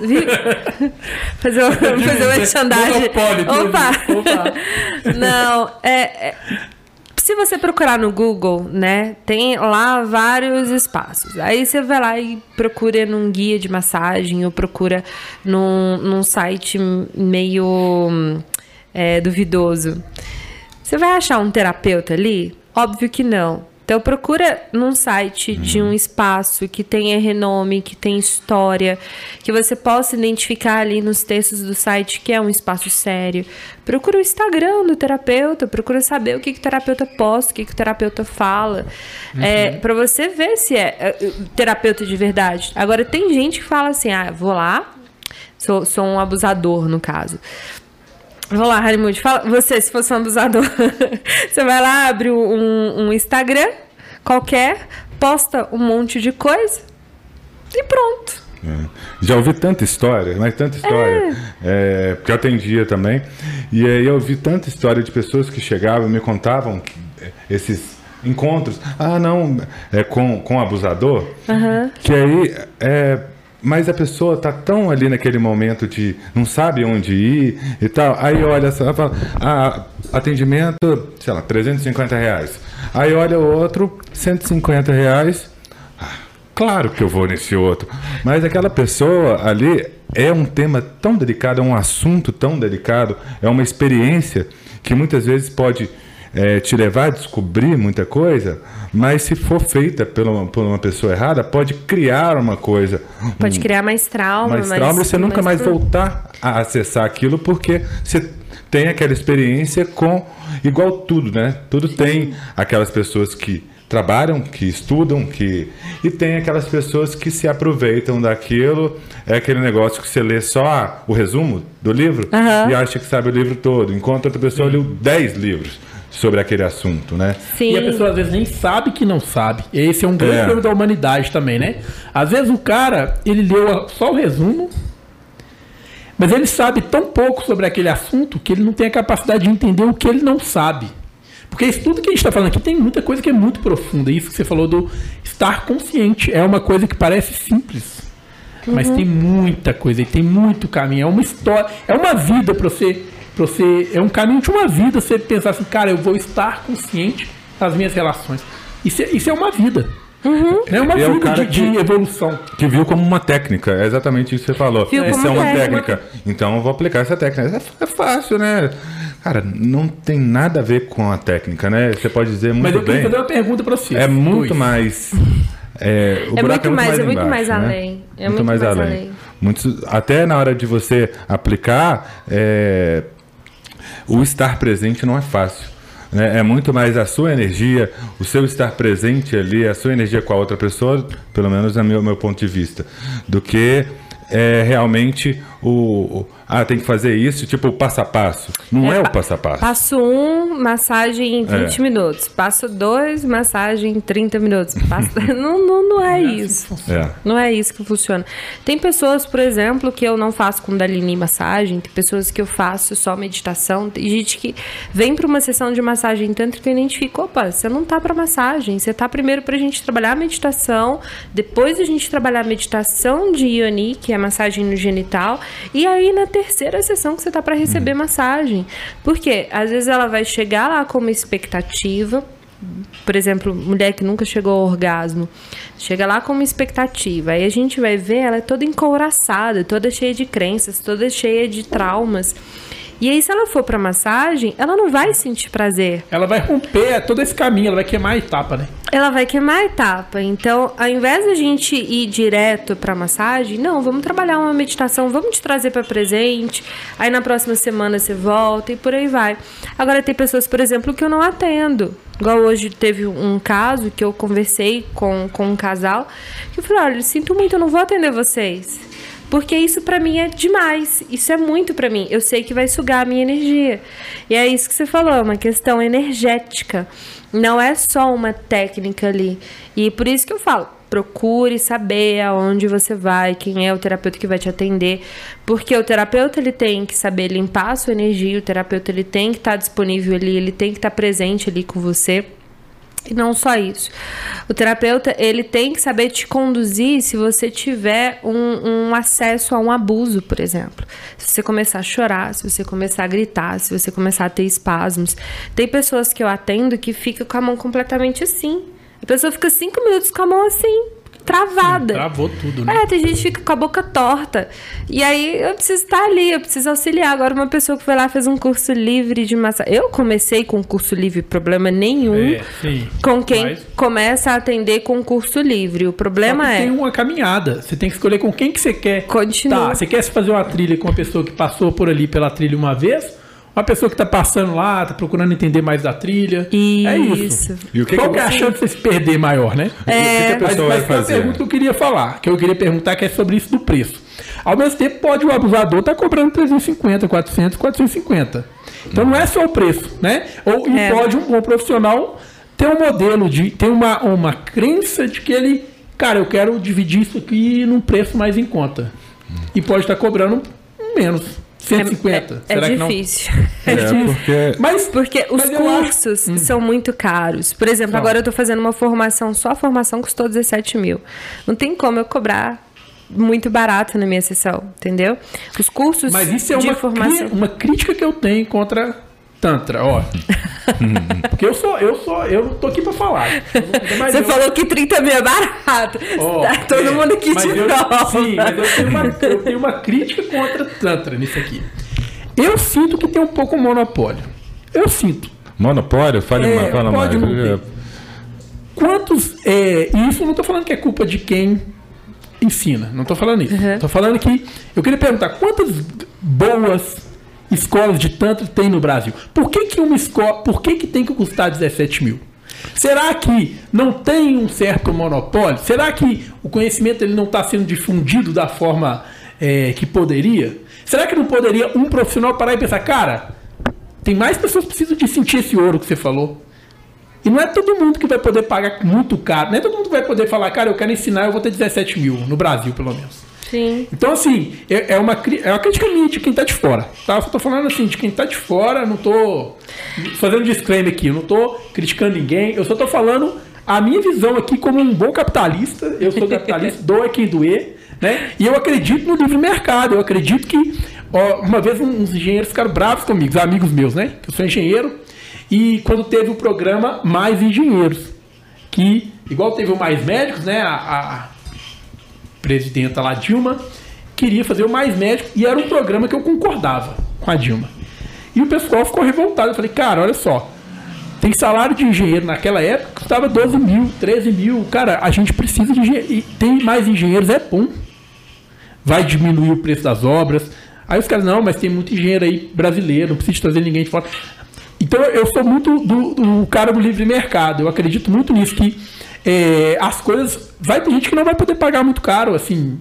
E eu acredito que todo mundo tem direito de chegar a ter acesso a esse conhecimento. Esse pensamento começa, começa aqui, eu vou dar minha opinião. É. Ó, se for olhar cinco anos atrás, era um monopólio. Era ex- exatamente um monopólio. Tinha uma Então, eu tô- escola. Bom, eu não, meu É. é... não tá ruim, não. Só tá 5 anos atrás ali, pelo menos. Mas vamos lá. Tinha uma escola, tinha um caminho. Se não fosse aquele caminho, não era uma escola de formação. Hoje já existem várias escolas de formação. Essa formação que eu vou fazer, por exemplo, é de Sexology Bodywork, que é uma formação internacional, não é do Brasil. Então existem hoje várias escolas. Eu quero ter o meu curso de formação ano que vem, por exemplo. Eu vou trazer Ai. professores de outros Isso países. aí é uma coisa que a gente tem que conversar depois desse podcast aqui. eu sou o cara que consegue estourar as turmas de curso. Eu, eu Opa! estourei agora. Eu tenho curso eu- solteiro agora em março, tenho curso pra casal. Ah, é? Tem um deixa eu te falar uma monte. coisa. Eu fiz agora, eu peguei um Instagram que tinha 127 seguidores. Quanto você tem? 54 mil. Mil. Eu tinha, esse tinha 127. Às 5h34 da manhã, é um curso na Austrália, né? De como passar em uma prova internacional de inglês. Né? É um curso totalmente diferente de tanto. né? Aham. Mas às 5h34 da manhã, nós abrimos o carrinho. Às 5h36 teve a primeira venda. Às 5h46, 10 minutos depois, eu criei um efeito. Nós tínhamos 48 mil reais faturados em 10 minutos. Entendeu? Então, assim, eu sou o cara do. Assim, ó, sem fazer propaganda, É. gente. Não, você E eu pode fazer. Não, eu- já tá. Eu tô ali na live do meu perfil, do meu curso online. Eu tenho curso online, tenho curso pra casal presencial, tenho curso pra solteiro. Se Vamos- você... vamos conversar Vamos conversar, você vai participar de todos. Aí, vamos conversar. É, é- é Eu muito bom mesmo. Eu É. Não vou falar. Não é porque. É porque é muito difícil esse tipo de, de serviço hoje. Sim. Eu tenho uma empresa, né? Então, eu. Cara, eu já tentei agências e agências para tentar divulgar. O, não é um curso, mas divulgar a minha empresa, não sei o quê. E, cara. É muito difícil você achar algo que realmente funciona. Porque uma coisa é a teoria, outra coisa é apresentar resultado. Né? É difícil porque tem muita oferta, mas eu, na minha experiência pessoal, é, eu, eu não tive. Meu negócio é muito específico também, mas eu não tive resultado. É, Eu hoje faço. é, eu tenho uma mentoria, mas eu faço eu mesmo, faço porque não me deu o resultado que eu queria, o, o que eu busquei, né? Porque você sabe que é bom pra você, né? Assim, É. Mas a gente tem uma, um especialista eu, é, eu, eu, aqui. eu acredito no meu trabalho. assim. Aí, esse- essa semana fechou em 110 mil reais essa turma. Tinha 100, 110 mil em uma Quer semana. morar na minha casa, não? É, tipo isso. Mas assim, O problema é atender essa galera toda, né? Hã? Ah, é online, né? É online, teve Olha, um curso então- online. É online, né? Tem que ser online Tem. porque tem que ser uma coisa é, replicável. Por exemplo, é, esse curso, nós vendemos mais de 70 cursos, né? Custou, É. o ticket era 1.800, mais ou menos, reais. E deu, ou seja, como que você vende 70 Ticket cursos alto, né? em, em 10 minutos foram 35 cursos de 1.800 reais. Não é fácil. Não, né? é, não é fácil. Não é fácil. O meu é 300. Não, 400. 497. É, não é fácil. Então, porque as pessoas elas ficam muito assim: que, que tantra é esse? Que, que, Sim, que é? mas é isso, é a palavra certa do- e mostrar para a pessoa da forma certa. Por exemplo, por que, que esse, esse curso, é, inclusive era de um amigo meu da, da faculdade, eu falei, cara, eu consigo te ajudar nesse lançamento. Lançamento seu lançamento não tá bom, cara, vou te falar a realidade. E aí ele, ele fez um, um lançamento e, e vendeu dois no primeiro dia, Aham. que depois nós fizemos esse, esse resultado magnífico, né? Mas ele vendeu dois, depois ele vendeu até bem, vendeu 20 mil, no- 26 mil no total. Eu falei, cara, dá pra explodir isso aí. E aí nós fizemos, eu trabalhei um mês com ele e chegamos nesse resultado, 110 mil reais em, uma em, em três dias. Depois ele contou direitinho. Em três dias foi esse valor. Não quer dizer que, que nos 30 dias eu vou conseguir esse resultado. Porque a gente traz as vendas todas para um momento, né? Mas então é, isso é uma boa. Gente, vamos conversar aí depois. Vamos conversar, vamos conversar, vamos conversar no off. Isso. Vamos conversar É. no off. O povo da live já tá ali. Opa! Opa! é, não é ruim não, né? Mas igual a gente tava falando sobre Do- esse isso. monopólio, né, do, do Tantra, assim. Já existiu, hoje eu vejo que nem é tanto mais. Uhum. Tem muitos terapeutas que estão trabalhando independentes. Mas é aquilo que eu digo, o terapeuta, eu, por exemplo, atendo três vezes por semana. Não atendo mais do que isso. Porque me suga a energia. Se eu trabalhar todos os dias, eu sei que eu vou terminar sábado assim, exausta, cansada. Uhum. Porque é, a gente doa energia. Uma Sim. coisa que eu, que meu marido também virou terapeuta. E a gente tava conversando, falou, olha, pessoa, ela- quando a pessoa não chega ao orgasmo, quando ela tá precisando chegar ao orgasmo, eu fico ali, ó, tentando ela fazer sentir prazer, eu tô doando a minha energia pra ela, eu tô tentando, Muito claro eu tô levando pra ela isso. A a sua própria atenção, tudo, tudo é Sim, energia, tudo é energia. sim. A sua atenção, a- porque às vezes a gente fala energia e as pessoas entendem só como uma coisa de outro mundo, mas não. É também a coisa desse plano aqui, gente. É, Sim. é a minha energia ali, deu, até o meu alimento, assim, a minha, a minha disposição. Aí eu vou chegar em casa, às vezes vai me dar uma vontade de dormir. Eu vou dormir 10 horas, porque me, eu preciso de recuperar aquilo. Eu, eu sou professor de meditação, né? Xandão sabe. E eu sinto isso também, assim, né? Eu medito com, com o pessoal às terças e quintas, a- ao vivo e tal. Então, assim, é, não é fácil, não é uma coisa que você estrala os dedos e, e faz, né? Não, não é. É aquilo, não é uma técnica. E, e o que eu acho disso, eu acho que esse trabalho, Tantra, é, cara, é uma coisa tão. Não é, não é, não é para qualquer um, mas eu não tô falando, nossa, é, é uma coisa tão delicada, é, hoje, tanto hoje em dia, por tudo que envolve né, o trabalho com Tantra, mas é uma coisa que você está mexendo com, com, muitas vezes, traumas da, da pessoa que você está trabalhando, mas traumas que a pessoa nem lembra. E muitas vezes você consegue fazer com que é, é, ela acesse alguma coisa que durante 20, 30, às vezes 50 anos aquilo ficou. É, Encoraçado nela. a pessoa nem sabia que tinha acontecido aquilo e muitas outras ações que a pessoa tinha era por conta de uma coisa que ela nem sabia, um trauma na infância, independente, né? E aí você lidar com, aque, com aquilo que aconteceu é muito você tem que ter um tá um você tem que estar preparado para fazer aquilo, porque se você não está preparado, igual você falou, é uma pessoa que é, se assusta com aquilo que está acontecendo. E, e é uma coisa, um assunto muito delicado. Então, eu acho que, igual você falou, monopolizar. É, tá, era monopolizado sim, agora estão formando bons terapeutas, mas querendo ou não, é um trabalho muito delicado e você precisa é primeiro ter todo um trabalho interno para estar tá preparado ali para certas situações que podem acontecer. Porque podem ter situações ali que a, a pessoa está é, tá confusa. Né? É, é, uma coisa que, é, igual, por exemplo, um, uma vez eu, eu tive uma consultoria há pouco tempo com uma, um consultor financeiro para minha empresa. Aí ele falou, ele tinha uma, uma fábrica de. Ali, rapidinho, tá. Tinha um, aproveita e pega a cerveja. Dois, também vou. cerveja fez pega efeito. congelado. Tá. É, teve, aí ele me falou assim, ele tinha uma loja de cara, sapato, eu não lembro o que, que era, uma fábrica. Então era produto que ele vendia. Ele falou, cara, eu, não, eu tenho uma empresa de cuidadores de idosos, né? Uhum. Eu, você é muito louco, cara. Eu nunca ia ter uma empresa do, do serviço que você faz. E eu vejo uma certa relação, porque a gente está colocando pessoas, é, pessoas que por mais que você faça entrevista, faz toda uma série de, de, de um trabalho naquela pessoa, está colocando uma pessoa dentro da casa de outra pessoa vulnerável, Sim. outra pessoa é, que não que de certa forma não, não consegue responder no caso de algum, algum tipo de agressão, ou nem que seja roubo, alguma coisa. Uhum. Então, a qualquer momento, se você não fizer isso muito bem feito, é muito perigoso acontecer alguma coisa e quem que vai estar tá na, na, na reta?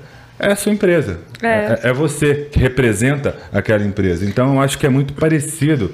E não é todo mundo que quer se aventurar, não é aventurar, mas que está ali disposto, pra, disposto né? a, a, aquilo, né? É um dos motivos que eu, a gente estava conversando antes de começar aqui, que eu falei que eu não quero ter núcleo mais, assim, uhum. eu não uhum. quero me responsabilizar por ações e por pessoas mais, uhum. porque para você poder curar alguém, você pr primeiro precisa ser curado.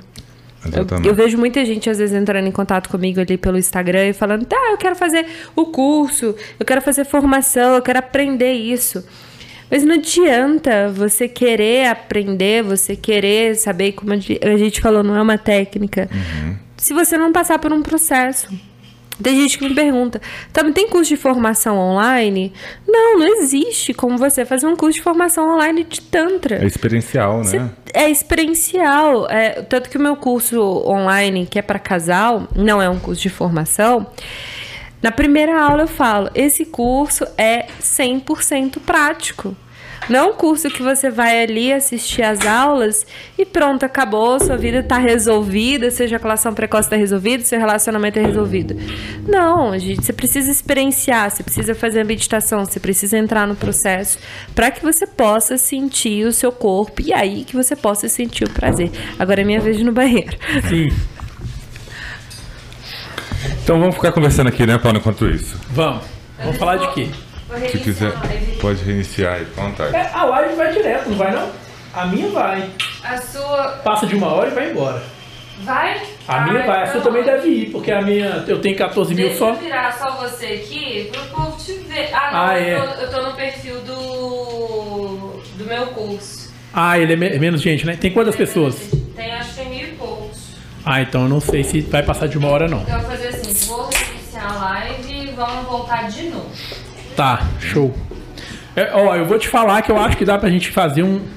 Cara, Vamos fazer um lançamento, você vai levar o seu negócio para um outro patamar. Um lançamento comigo. Você tá marqueteiro hoje, hein, velho?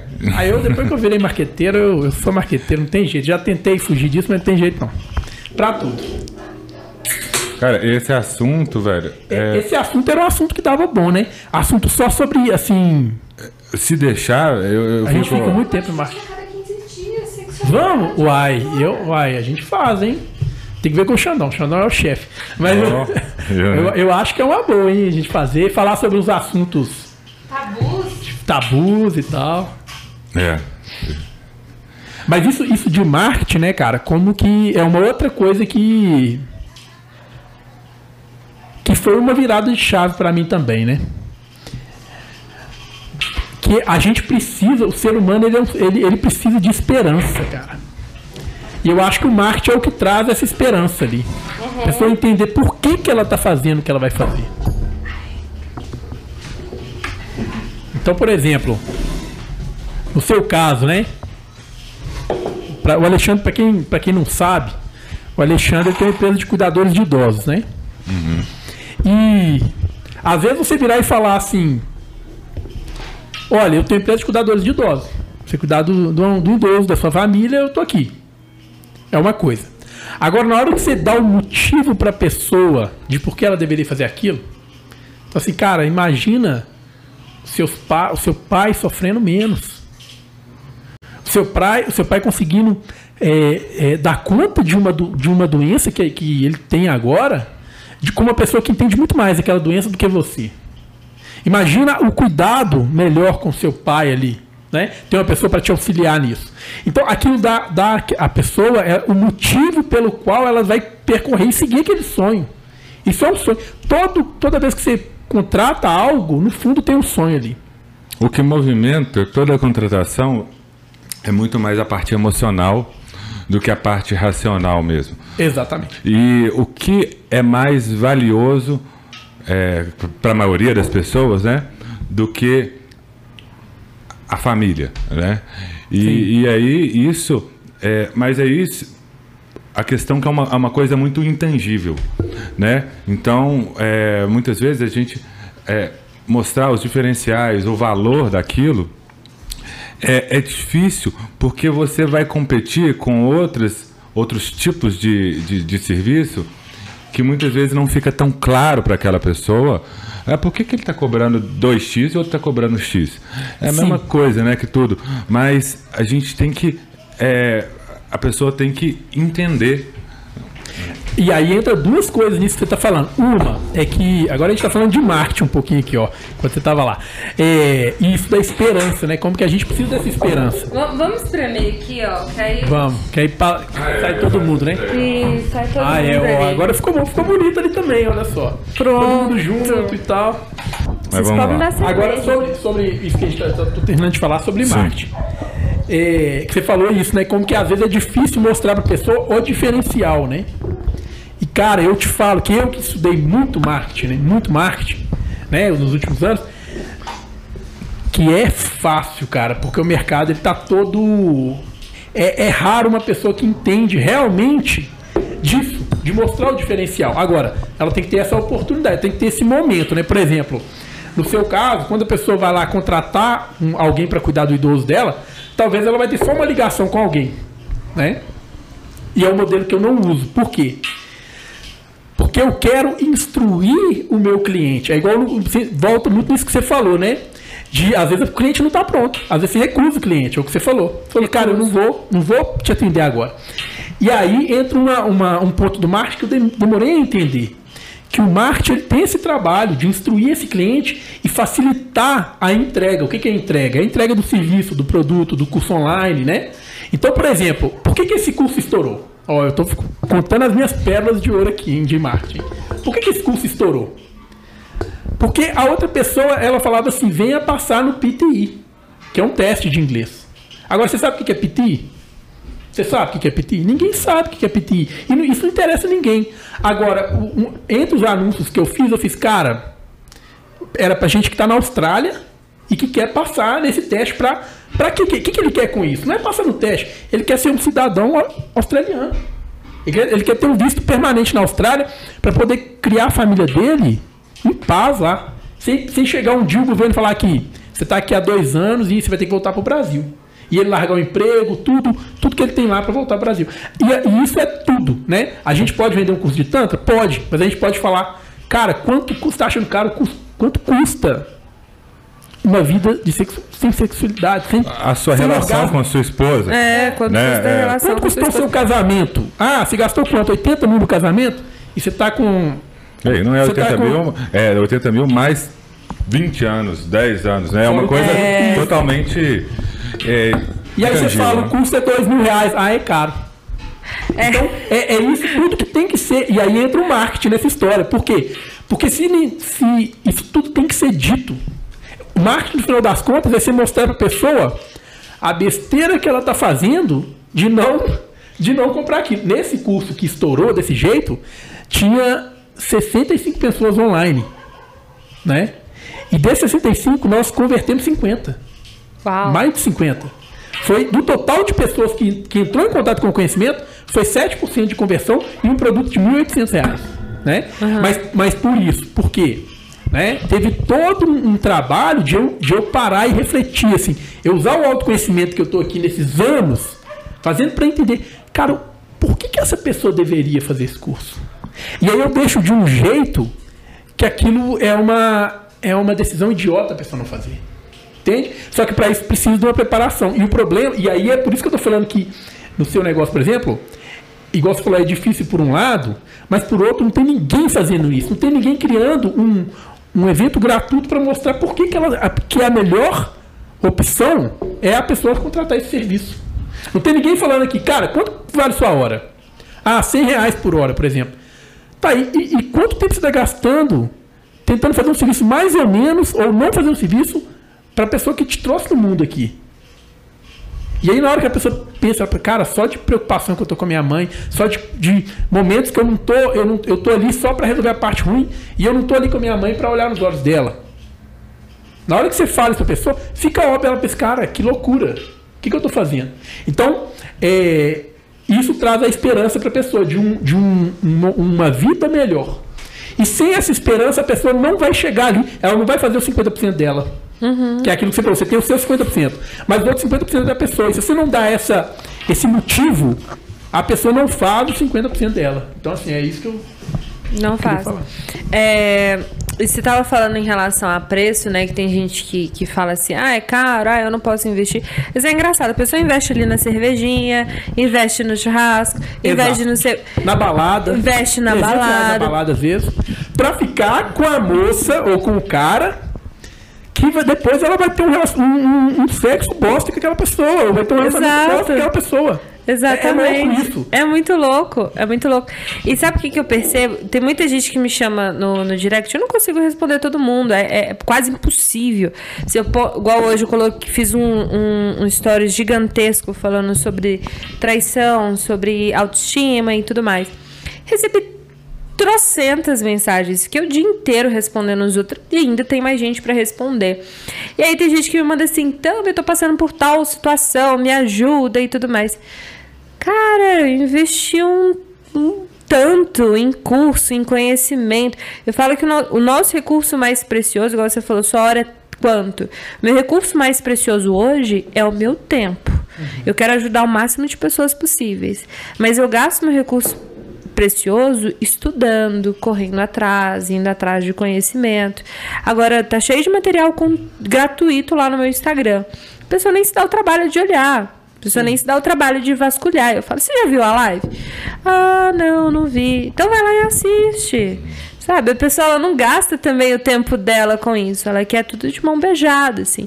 E, e, e quer um conselho. Gente, se conselho fosse bom, não era dado. Sim, né? e, e você, o seu conselho para dar para uma audiência, isso eu vou falar um negócio importante. O conselho que você vai dar para uma audiência de 60 mil pessoas, você não vai poder despender o tempo que você precisa para aquela pessoa. É muita gente, é igual você é falou. Muita gente, é então, é muita gente. É uma, é uma coisa que as pessoas às vezes não entendem. Elas pensam, não, eu quero de graça.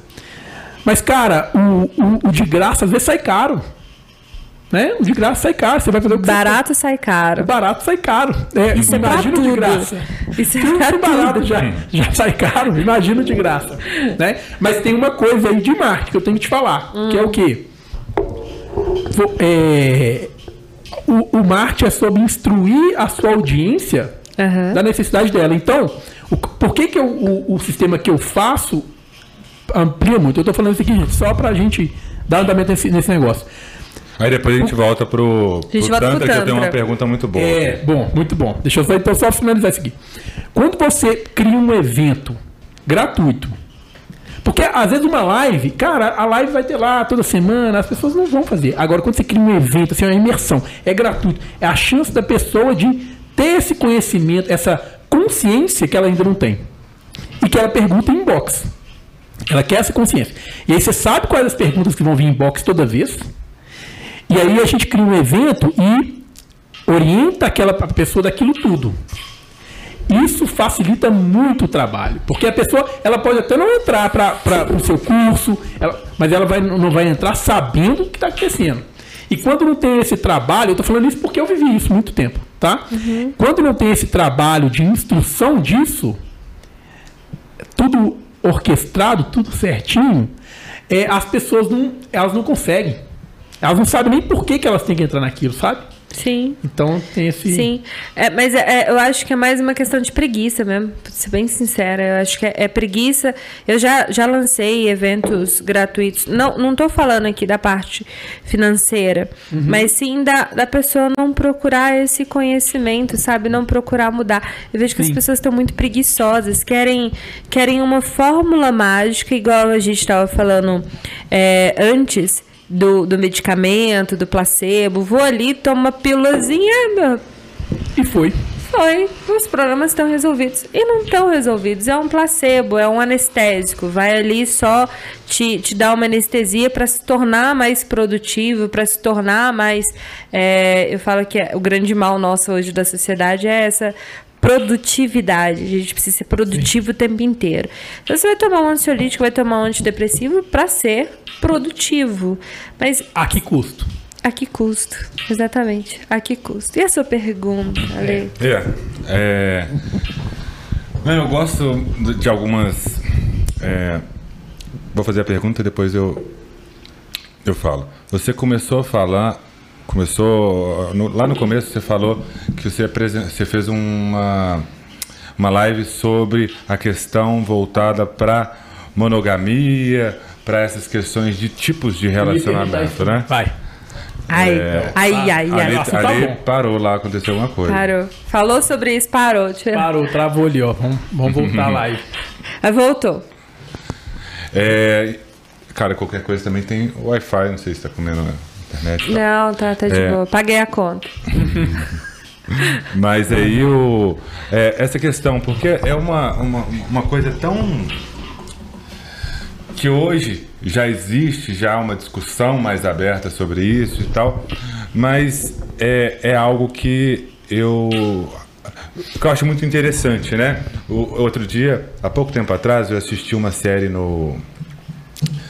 Uma série na TV, chama Homens. Você já assistiu? Já. Cara, achei muito bom. É, É bom, eu nunca vi como é que sou- é. é, Porque, não sei, você conversa com homens, você sabe, mas exatamente aquilo, sabe? É, e eu achei. É do Netflix? É do Net- é, não, não é Netflix, não, é Amazon. Ah, Amazon. É do Porchat com o Portugal, que o Portugal é o pinto do, do Porchat. É muito legal. E aí eu vi algumas coisas. Tem um casal lá que vive esse, esse dilema e eu lembro que eles falaram sobre vários tipos de relação, né? Vários nomes. Eu falei, nossa, velho, eu não, é, não sabia que existia tantas possibilidades, por mais que eu tô imerso nesse, é, fu- fui mais imerso nessa, questão do tanto e conhecia alguns tipos de relacionamento, mas eu acho isso uma coisa, um assunto muito interessante de discutir, porque é uma coisa que tá, existe, mas as pessoas não falam muito sobre e, e tem um tabu, né? É por isso, é pelo grande tabu, é por a gente ter aprendido que no relacionamento romântico, né, no amor romântico, que você se une àquela pessoa, você vai ser feliz para sempre. E hoje em dia a gente não tem como pensar nisso. Principalmente porque a gente recebe informação de sexualidade, de erotismo o tempo inteiro. Você vai ali na rua, você vê o outdoor da mulher com uma mulher de calcinha e sutiã. Você vai hum, a- a- assiste um canal de TV, você vê o cara lá sem camisa, bonitão. Você vê informação sexual o tempo todo. Você deseja aquelas pessoas o tempo inteiro. É que a gente estava também falando sobre a masturbação, né? Que às vezes o homem vai escondido ali no banheiro e se masturba com a foto de uma mulher, e aí ele vai se reprimindo, vai se reprimindo, e vai deixando de ser, muitas das vezes, quem ele é, com medo de ser julgado pelo outro. O que que eu, eu, eu não tenho hoje uma relação aberta, assim. Eu e meu marido, a gente conversa muito sobre isso. Desde o início da nossa relação, a gente vai fazer quatro anos juntos agora. E desde o início eu deixei bem claro, não acredito em monogamia por esses motivos. Da gente receber informação sexual o tempo inteiro, de. Pô, eu trabalho com Tantra, né? Eu atendo pessoas e tem vezes que eu atendo ali e também o negócio fica feio pro meu lado. Eu sinto atração, eu sinto desejo, eu não vou ser hipócrita e falar, não, eu não sinto nada, eu sou a Madre Teresa de Calcutá. Não, não, não, não sou. Mas eu, claro, a gente não, pode avançar o sinal É ali. uma distância muito grande É entre o imaginar e o fazer. né? Exatamente, tem uma distância grande. E aí, se eu se eu quero trocar energia com outras pessoas, se eu quero sentir outras pessoas, eu comunico isso pro meu parceiro, eu fantasio isso com o meu parceiro. E o que, que eu vejo na, na mudança da nossa relação? A gente já fez homenagem juntos, que foi por mim, demorou dois anos para eu convencer ele da gente fazer uma homenagem feminino com outra mulher. E demorou dois anos para Demorou dois anos pra convencer ele de fazer feminino. Eu, eu ia falar isso, o masculino vai ser foda, viu? Já prepara. Daqui uns 10 anos. Daqui uns 10 anos, 20. Não, mas Demorou uns dois anos para eu convencer ele, mas foi aos pouquinhos. Olha, não acredito, olha, eu sinto desejo, olha, eu sinto atração. E foi uma coisa muito natural. Eu fui, né? E aí, amor, vamos, não vamos, vamos, não vamos. E nessa ele tá, ele, eu acho que o maior medo dele era de eu sentir desejo e atração pela mulher e largar ele. Eu acho que é o maior medo das pessoas hoje em dia, uhum. de colocar uma terceira pessoa na relação. E aí a gente falou, não, então vamos, eu falei para ele, vamos com um casal então, porque aí um casal fica mais tranquilo, que é um casal, né? O casal não vai separar por nós dois. Não, então vamos com um casal. Aí a gente saiu com o casal. Por acaso o casal já tinha feito massagem no nosso espaço. Então eles estavam super curiosos em relação a eu e, e o Felipe. E aí acabou que no dia, assim, eu e ela a gente se beijou, mas não rolou nada, porque os meninos ficaram travados. Ficaram dois travadão, hum. assim. Porque os dois também, eles já Foi são a primeira casados. vez dos dois? Não, os dois eles já fazem homenagem há um tempo já. Ah, tá. Só, Ah, mas homenagem só, só. só homenagem, eles não fazem casal, não. Então era, era o primeiro casal. E aí os dois ficaram travadão. Só que aconteceu de um dia ele tá tranquilo lá de plantão e ela tava de boa em casa de férias, a gente conversando e aí acabou que deu certo, deu match e saímos nós três. A gente transou de 11 da noite até 5 da manhã. Foi, foi assim, não, só um minutinho, peraí, deixa eu beber uma água, deixa eu fazer um xixi e voltava. E foi uma, a melhor experiência que eu e meu marido tivemos juntos, porque estava na, na nós dois na sedução no momento nós dois estávamos nos divertindo. E eu amei ela sentir prazer com ele amei ele sentindo prazer também. Porque eu amo ele não é um sentimento de posse. É aquilo que eu falei do amor romântico, né? De que a gente acredita que opa, uniu ali e virou um só. Não, não é. É duas pessoas diferentes, com desejos diferentes, com fantasias diferentes, com sensações diferentes, que acabam se unindo com o mesmo propósito. E se eu e meu marido podemos experienciar isso, por que não?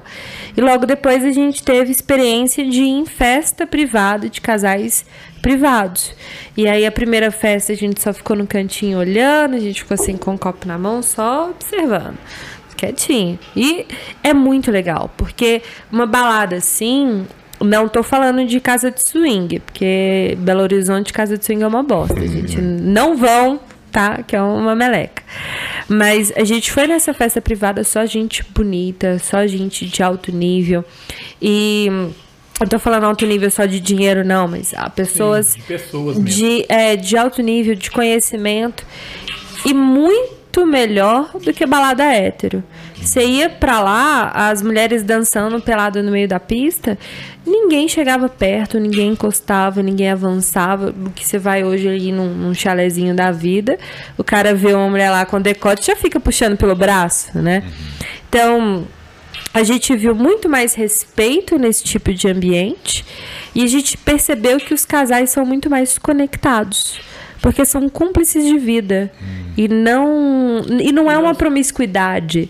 Sabe? Eu, eu tinha muito medo de casa de swing, de swing desse meio, por medo da promiscuidade. Achar que era só genitalizado igual uma pornografia. E não é, a galera é muito de boa, muito tranquila. Inclusive, a gente vai lançar um curso só para casais do meio liberal. E o que, que o Tantra tem a ver com isso, né? Se a gente for pegar lá na história do Tantra, é, as cidades, as civilizações de, de Tantra civilizações tântricas, né? Elas tinham templos no meio da cidade que os homens que vinham de fora, que vinham da caça, que vinham da guerra, eles primeiro precisavam entrar nesses templos para receber amor, receber carinho, propriamente a massagem, é, não não a massagem tântrica, porque a massagem tântrica ela é neotantra, e depois a gente pode falar disso, mas elas recebiam carinho, recebiam amor, recebiam sexo, para que ela ficasse muito mais amorosa, muito mais tranquila, para poder entrar na sociedade ali, para poder entrar dentro da cidade sem aquela violência. Então, por isso que o Tantra ele tem essa pegada assim mais uh, legalize, de relacionamento aberto e por aí vai. Uhum. Nossa, que legal. É, porque a percepção das pessoas é, é muito diferente, né? Disso que você falou, assim, ah, porque a primeira, ninguém, nem, pelo menos eu vejo assim, é, casa de swing, ah, suruba, putaria, falta de respeito, e é muito pelo contrário, né? Tem muitas festas é, héteros e tal que você viu respeito lá acima de tudo. Mas eu acho que, assim, é, o casal, para ele chegar no ponto de, de, de, de, ir e se colocar aí nessa situação, é, eu acho que precisa de um trabalho entre o casal, né? E uma confiança, porque a, a maioria das pessoas, eu acho, que, que, trava esse tipo de experiência é a insegurança é, junto ao parceiro e a falta de intimidade, né? Sim. É, e tem, tem um, não, não, porque me falaram já algumas vezes e tal, ah, não, mas eu conheço várias pessoas que começaram a, a, ter esse tipo de experiência e se, se separaram, ou, ou, isso que você falou que é, seu marido tinha medo, mas é porque na hora, eu acho, né, na minha opinião, é, quando eles foram até lá, não existia de certa forma, pode ser que um queria e o outro não estava preparado ainda. E aí os dois foram, um para agradar o outro, ou por outros motivos. Ou para resolver a relação. Para resolver a relação ou para resolver a relação. É, é, é inevitável, é algo inevitável. Se tiver que separar, vai ser separar no meio liberal ou se vai separar. O pessoal chama assim: meio liberal é meio colorido e o meio normal, assim, monogâmico é o meio preto e branco. Vai se separar de qualquer jeito. Se o relacionamento não tá legal, se não não traz uma consciência para a relação, vai se separar de qualquer jeito. Eu disse, a gente conheceu muitos casais que são casais conscientes. Por quê? Porque abre suas fantasias, porque abre seus desejos. Eu demorei dois anos para trazer o Felipe, para a gente poder ter uma experiência foi algo que foi construído, não é algo de que eu botei também pressão nele. Ah, a gente tem que fazer. Que eu vejo muita gente fazer isso. Ah, a gente tem que fazer, porque se a gente não fizer, não vai resolver o nosso problema. Se a gente não fizer, o nosso relacionamento vai por água abaixo, por aí vai. A gente precisa trazer mais uma consciência, uma cumplicidade, igual essa questão da masturbação, né? Tem que começar do, do pequenininho. Opa, vamos se masturbar um do lado do outro. Vamos, vamos contar as nossas fantasias, vamos contar os nossos desejos. Opa, peraí, vamos abrir um Tinder de casal juntos? Vamos ver, vamos conhecer outras pessoas? E aí vai aos poucos. Eu e Felipe, a gente ainda não teve troca de casal. Eu ainda não fiquei com um homem é, junto com, com, com o Felipe. Então, assim, é aos poucos. A gente está com quatro anos de relação e a gente vai construindo, vai construindo. E toda vez que a gente dá um passo à frente, é bom. Mas a gente não dá um passo à frente quando a gente está mal. Acontece em todo relacionamento, a gente também briga, a gente também discute. Quando a gente está mal, a gente não pensa nisso. A gente só Sim. pensa nisso quando a gente está bem. Quando a gente está ali no sexo, quando a gente está gostoso. Igual essa semana era pra gente ter feito menos. Não fez porque não deu certo. Uhum. Mas a gente ficou fantasiando aquilo e foi muito bom para nós dois. Então, acho que o casal precisa dessa conexão, dessa. dessa hum, dessa cumplicidade, assim. É, em relação até à massagem tântrica, eu vejo pessoas que vão, querem fazer a massagem tântrica, mas tem medo de contar pro parceiro. Recentemente eu atendi um, um cara que ele falou pra mim assim, Tami, a minha mulher precisa. Pre... Minha mulher precisa conhecer isso. Que que é isso? Minha mulher precisa conhecer esse negócio. E ele falou: não adiciona ela aí no Instagram. Não. Eu não vou poder salvar essa live. Hum. é, adiciona ela aí no Instagram. Aí eu peguei, adicionei ela. Aí logo depois ela me mandou mensagem falando assim: Nossa, eu precisava de você. Meu relacionamento tá uma bosta. Que não sei o que, que não sei o que, que não sei o que. E aí ela veio, fez massagem tantra que foi ótimo para ela. E depois o marido dela veio de novo fazer massagem. E eu falei: Por que, que você não fala pra sua parceira? E ele falou: Não, isso é uma particularidade minha, uma coisa minha. Tá vendo o que, que os dois estão perdendo, uhum. né? Se ele falasse. Porque ela falou para ele que ia fazer massagem, mas ele não quer falar para ela, pelo é, preconceito, é pelo machismo. que tá se perdendo, né? Porque o casal, o que eu sinto, eu na minha visão super leiga, o que eu sinto é, primeiro, assim, é uma coisa que eu queria te perguntar também rapidinho.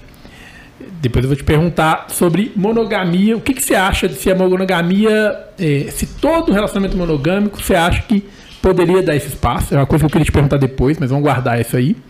Mas uh, o relacionamento para mim é muito claro que é, tem vários pontos que ligam o relacionamento.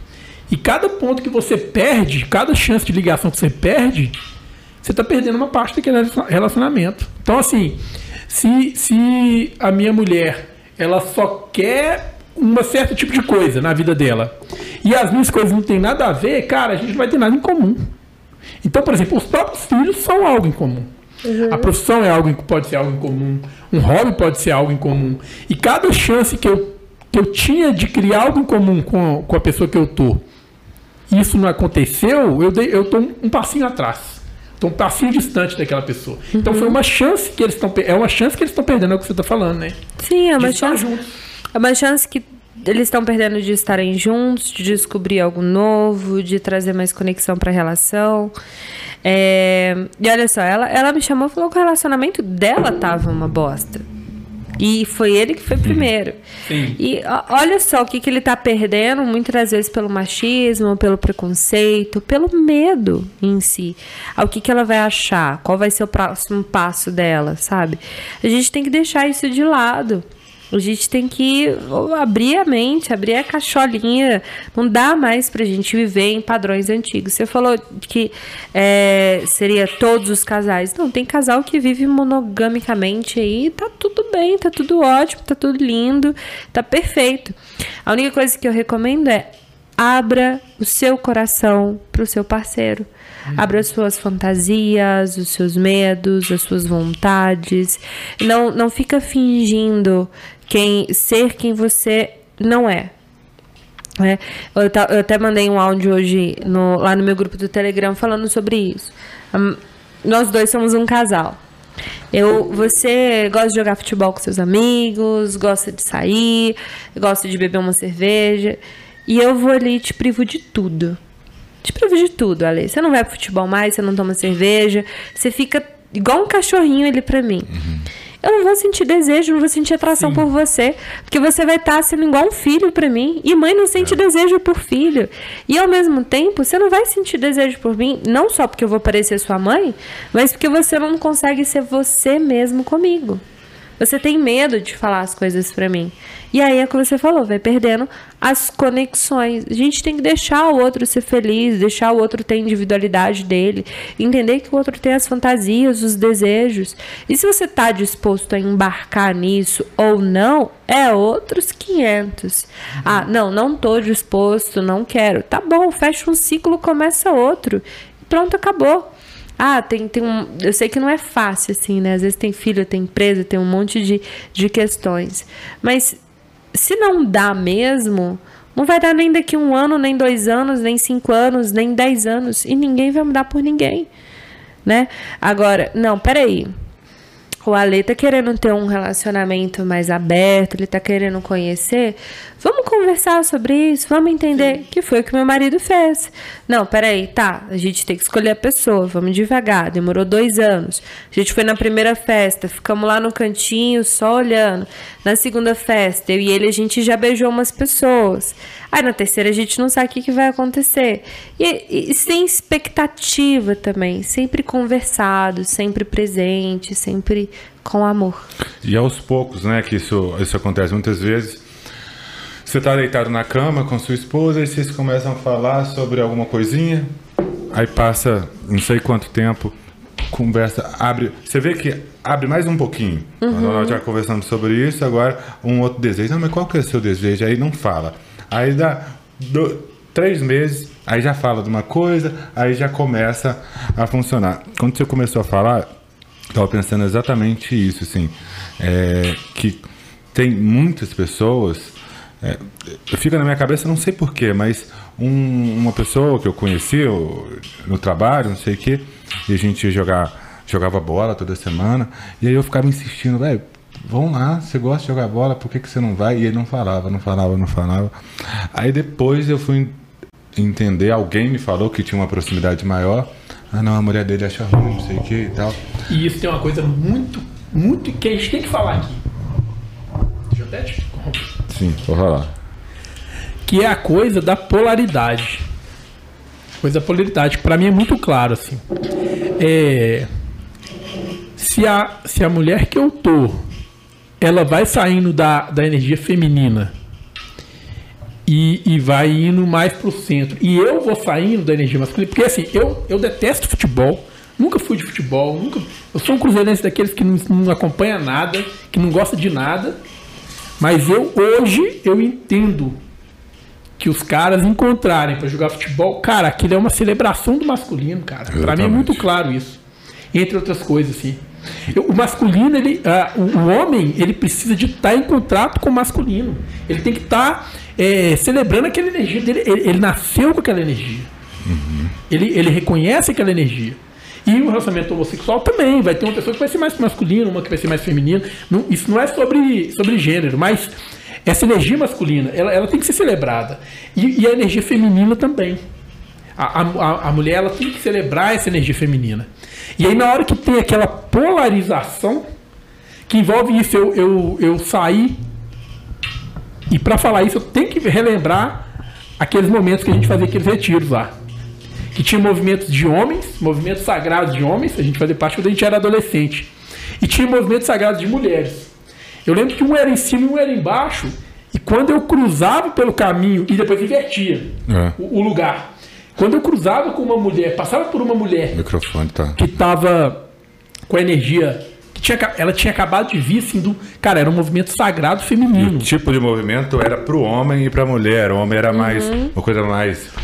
Tá, da mulher era mais Yeah! delicado. E a mulher era uma coisa, tipo assim, que envolvia um. Eu lembro, eu lembro que tinha um, um do movimento de ombro, assim, que era, cara, fenomenal. Como é que é o movimento de ombro aí? Eu vou fazer de novo. A gente que eu tenho a minha cuidados muito tranquila, eu posso falar, é assim, ó. Tinha um negócio assim que era. Era um fluxo, era um negócio assim maravilhoso, era feminino, sabe assim? E eu lembro que eu cru- cruzava com aquela mulher e eu sentia a polaridade, assim, tuf.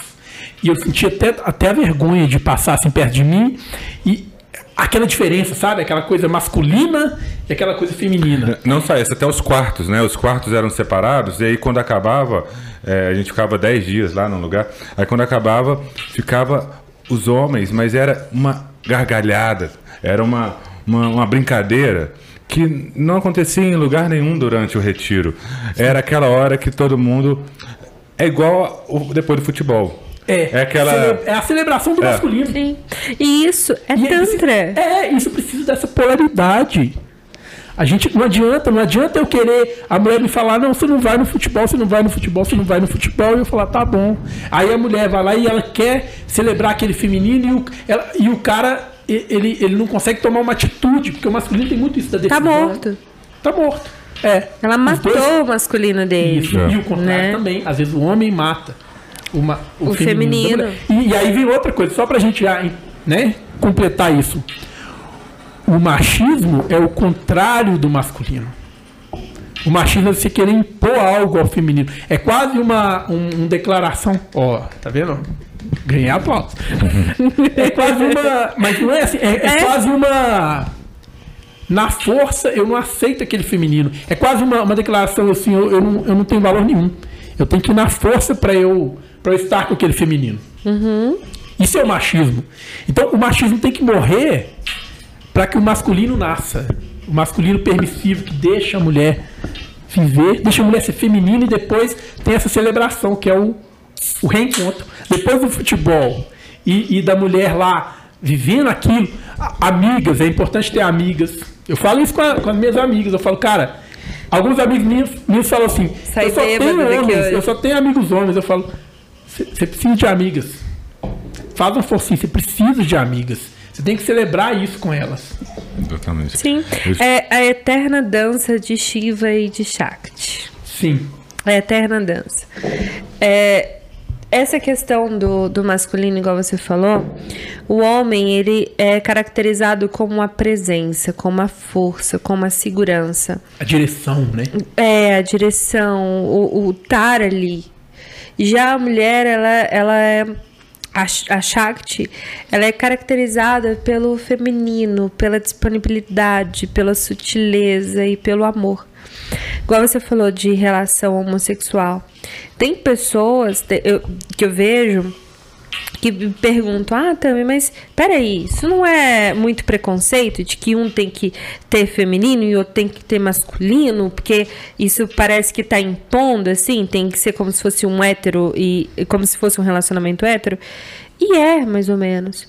Quando dois chivas estão de frente, eles se batem. Não- quando dois masculinos estão de frente, eles se batem, eles não se relacionam. Por isso é preciso que tenha uma energia feminina para acalmar esse masculino.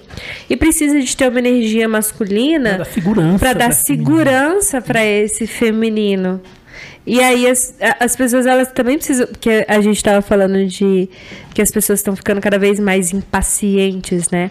As mulheres estão se empoderando financeiramente, sexualmente e tudo mais, e estão assumindo muito essa energia masculina, esse Shiva dentro delas, essa energia Yang. Só que para ela sentir prazer, para ela sentir orgasmo, para ela se entregar, ela precisa baixar a energia dela para energia Yin Pra receber, né? para receber, para poder receber esse prazer com o corpo.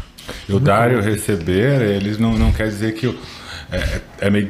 Que um é pior, que um é melhor, que um é dar é melhor. pior, receber. Não, isso aí é. É uma dança. E, e não o, igual. o homem não tenha energia feminina, né?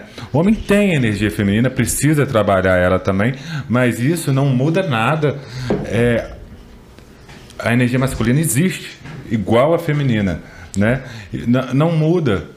É, Tem um limite, né? Eu posso ir na minha energia feminina, posso, mas eu vou ter um limite. Até ali. Eu nunca vou ter uma energia feminina como uma mulher que, que tá na energia feminina. Sim, você precisa conhecer e reconhecer a sua energia feminina para que você possa honrar o feminino na mulher. Exatamente. Sim. é. E a, a energia feminina do homem é o amor, é a sutileza. E muitas das vezes a mulher ela precisa desse amor, dessa sutileza para ela conectar com o próprio feminino dela. Porque senão ela vai ficar muito naquela energia yang do masculino e ela vai esquecer a energia yin dela. Então ela precisa também que o homem esteja nesse momento de sutileza, que às vezes precisa estar nesse momento de vulnerabilidade. Como a gente disse, é uma dança. Pode ser que você assuma momentos na sua vida que você tenha uma energia mais yin, que E você tá tudo bem. e tá tudo bem. A sua parceira assume uma energia mais yang. Eu e o Felipe, a gente brinca muito, que às vezes ele fica muito yin, fica muito na energia feminina, e eu fico muito na energia masculina, e aí depois a gente troca e a gente vai dançando. Essa energia tá presente em todos nós. Sim. A gente só precisa saber trabalhar. Muito louco. Ó, essa live aqui eu vou te falar. Ai, ai, ai. Muito boa esse, esse podcast aqui. Tem informação que vale ouro aqui. Real é Tem. essa. É, mas esse, esse, esse tema é um tema muito, muito, Muito, é, muito amplo, né? É, e muito presente no dia a dia que a gente tem, muito presente em tudo.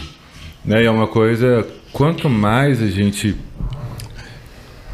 não tem, é, desconhece de certa forma, o mundo desconhece, mas é, se deixar eu fico três, quatro horas conversando porque é muita coisa. Que, pelo menos eu, eu me interesso muito por esse tema. Na verdade, eu não. Acho que cada pessoa. é, Eu estava até conversando na último, no último podcast que a gente fez. é, era com uma pessoa que tem uma personalidade, um jeito muito oposto do meu, de certa forma. É, Que é a Ananda. Que é Ananda, isso. É, e eu acho, é, assim, é, é tão legal como você vê a diferença É, para mim, o intenso, tudo para mim precisa ter, ser intenso, precisa ser. É, eu tenho muita dificuldade com o, o sensível, o, aquela coisa tipo a sensitive. Eu gosto muito, mas uhum. é, eu tenho o meu jeito. Eu me identifiquei muito com o tantra. Eu me, até a minha empresa que trabalha nessa hora, eu gosto de, dessas coisas, mas, mas assim.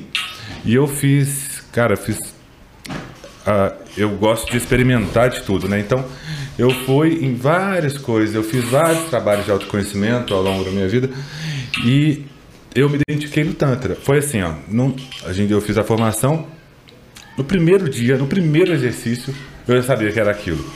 Sabe, eu já tinha experimentado muitas outras coisas desde que eu era pequenininho, sabe? Tipo, eu sempre tive. Então é engraçado como que tem algumas coisas, e, e, igual ela, ela se identificava com uma. Por exemplo, minha mãe é professora de yoga. Cara, eu já tentei fazer yoga um tanto de vezes, eu não consigo me identificar com o yoga. Uhum. Não que o yoga. Não, eu gosto, admiro, acho, acho legal, mas eu não me identifiquei. Mas como que cada pessoa, características pessoais, né? Ela se encaixa num negócio, exatamente naquele negócio, e você olha, na, você senta, às vezes você entra no lugar, você fala, é, é aqui que é o, aqui que eu me identifico, que é o meu lugar. né? Aqui que eu que isso? Foi assim comigo. O que a gente tava fazendo, a, a Cid me fez a pergunta como eu conheci o Tantra, e aí a gente começou com o barulho da obra. Quando eu conheci o Tantra, na primeira massagem que eu recebi, foi uau. Na segunda foi uau, eu quero isso pra minha vida. E aí eu mergulhei de cabeça, fiz o primeiro curso. Fiz o meu segundo curso que não tem nada a ver com massagem, é tantra, é filosofia, é meditação. Eu fiz uma, uma meditação com uma outra mulher. E quando eu fiz essa meditação, eu comecei a chorar, cair em prantos mesmo, para perdoar o meu feminino. Porque eu tinha muito rancor dentro de mim, muita, muita raiva. Porque, pô, eu com 26 anos nunca tinha numa balada. Assim, com 15 anos, todas as minhas colegas do colégio poderiam ir na festa de 15 anos das minhas amigas. Mas eu não podia, minha mãe sempre me barrava, sempre me fechava. E eu tinha aquela raiva dentro de mim. E nesse curso de Tantra eu consegui identificar o porquê minha mãe não deixava eu ir. Porque ela foi a primeira mulher da família a se separar e a família inteira julgou ela e ela não queria que aquilo acontecesse comigo. Uhum. E olha que louco isso. Era uma né? demonstração de amor. Era uma demonstração de amor no final das contas, mas eu não conseguia enxergar aquilo. E eu só consegui enxergar nesse curso de Tantra com essa meditação. E aí, logo depois, coisa de uma semana, duas semanas, eu fui no evento de Tantra com ayahuasca. Então era dança, música e ayahuasca. E aí eu, a única coisa que eu lembro é que eu fiquei assim, apegada numa rede, deitei numa rede, fiquei com um sorriso de orelha a orelha e falei: é isso. É isso. Muito bom. É, e cara, foi... e até lembrei aqui, é, você falando dessas coisas de, de Cara, esqueci. Lembrei, esqueci. É, e Não. você lembra aí? E era uma das coisas mais Não, lembra aí que vai dar, dar bom. Cabeça. Mas isso que você falou é muito forte, assim, por exemplo, isso da Ananda, né? Quando ela veio aqui. Porque a Ananda é uma amiga nossa, de infância praticamente. E que a gente ficou uns muitos anos sem ver ela, né? Uns 10 anos no mínimo, né? Hum, Tanto eu quanto você. Cara, a Ananda hoje, o que eu senti foi que tinha uma calma dentro dela, assim, um olhar calmo, sabe? Assim, uma sensibilidade. E, e é isso, como que cada um, a gente falou isso inclusive nesse podcast anterior, o mundo ele tem vários lugares, assim, você tem que descobrir qual que é o seu lugar, o que, que você veio fazer aqui. É uma pergunta para cada um de vocês que estão aí. O que você veio fazer aqui? E a sociedade ela quer te falar, você veio fazer X. Y ou Z. Você pode fazer engenharia, você não pode fazer nada, entende?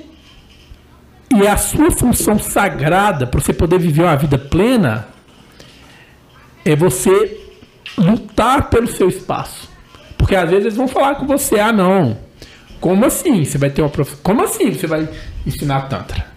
Como assim? Como assim você não vai ser um funcionário público? Como assim você não vai. Você fez engenharia igual eu fiz engenharia, me formei entre os, um dos bons alunos. Hoje eu, eu, só, eu só uso engenharia para o patrimônio, patrimônio que eu tenho. Quando eu compro um apartamento, quando eu faço uma coisa assim, faço uma reforma. Mas como assim? Não era isso que a sociedade. Você acha que a sociedade falou comigo, não, você vai ser o cara que vai faturar lá 50 mil em 10 minutos fazendo, vendendo curso. Não, cara, a sociedade não ia deixar fazer isso. É arriscado, é perigoso, é um sonho, isso nunca vai acontecer. Então a sociedade ela vai tentar te impor algo. Uhum. E só você, só você pode batalhar pelo seu espaço. Pode, pode batalhar, batalhar por, por, por esse lugar, igual vocês dois falaram, né? É aqui. Eu passei é por outro lugar, mas é aqui que eu vim sentar. É aqui. Esse é o meu lugar. É, isso ninguém, ninguém vai poder fazer isso por você. Eu posso te falar aqui, você que tá aí, ó. Eu posso falar, eu, cara, eu posso falar a direção. Xandão pode, né? Todo mundo pode falar aqui a direção. Mas só você pode batalhar por esse lugar. Ou não batalhar e deixando a vida, a vida acontecer e ficar igual aquelas, aqueles joguinhos de bolinha, que a bolinha vai para lá, para cá, meio sem direção, no final ela cai no buraco. Né? Zeca Pagodinho, né? Deixa a vida me levar. Deixa a vida me levar. vida leva e, e deixa pra lá. E vai. É. Pode não, só que eu lembrei, eu vou acabar esquecendo de novo. É, não, porque o, o que eu acho que é, o Tantra, as pessoas lembram só da parte da sexualidade e tudo, mas é, é muito maior que isso. Aí, na prática, o que que isso isso foi para mim, né? É, a gente estava falando um negócio de é, conservador, pai e mãe, não sei o que e tal. E meus pais, eles têm um trabalho, é, eles já são há mais de 30 anos terapeutas e tal. E aí eles criaram um trabalho deles, dois trabalhos, né? Um que é um trabalho de casais né, que tem uma proposta diferente, que não é aquela questão de é, lavar roupa suja e tal, mas é, é relembrar o que que te fez escolher aquela pessoa para viver o resto da sua vida naquele momento. Né? Então a gente acaba ao longo do, do relacionamento, a gente acaba esquecendo a, a, o, esquecendo aquele, aquilo que fez, a, aquele amor que existia é, então a ideia é meio reacender aquele, aquele amor que existia lá atrás de uma forma mais intensa, mas com o tempo continuou existindo, só que de uma forma não tão intensa, mas, mas ainda existiu. E aí, cara, isso tem tudo a ver com Tantra, de certa forma, né? Uhum. E aí, quando eu comecei a, a. eu fiz a formação, eu fiz a formação para Tantra, é, para terapeuta. É, eu era para eu ter feito uma outra formação na Argentina. Eu fui, esqueci a minha esqueci a minha identidade, levei a carteira de motorista e perdi meu voo. Cara, eu nunca tinha perdido um voo. Eu fiquei tão não é nem triste, eu fiquei tão decepcionado comigo mesmo. Cara, eu tinha pagado uma grana, de fazer um curso na Argentina de 10 dias, não sei o que e tal.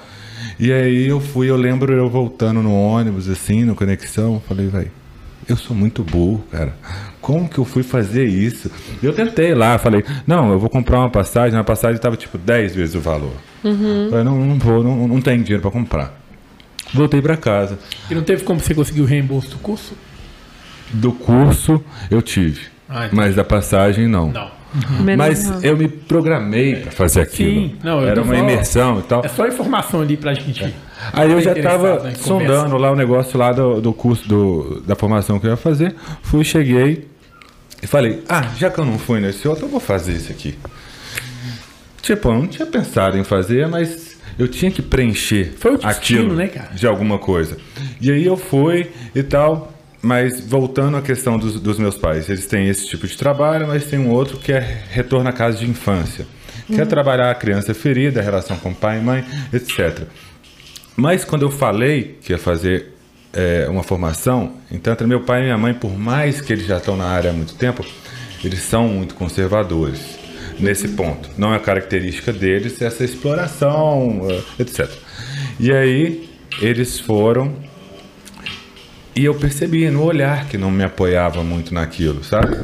E aí eu fui, fui levando, e aí eu contava, e aí eu esperava uma, uma resposta e tinha uma, outra.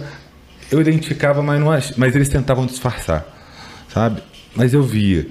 Até que chegou a um tempo depois, eu consegui mostrar um pouco, anos depois, eu consegui mostrar um pouco o que, que é.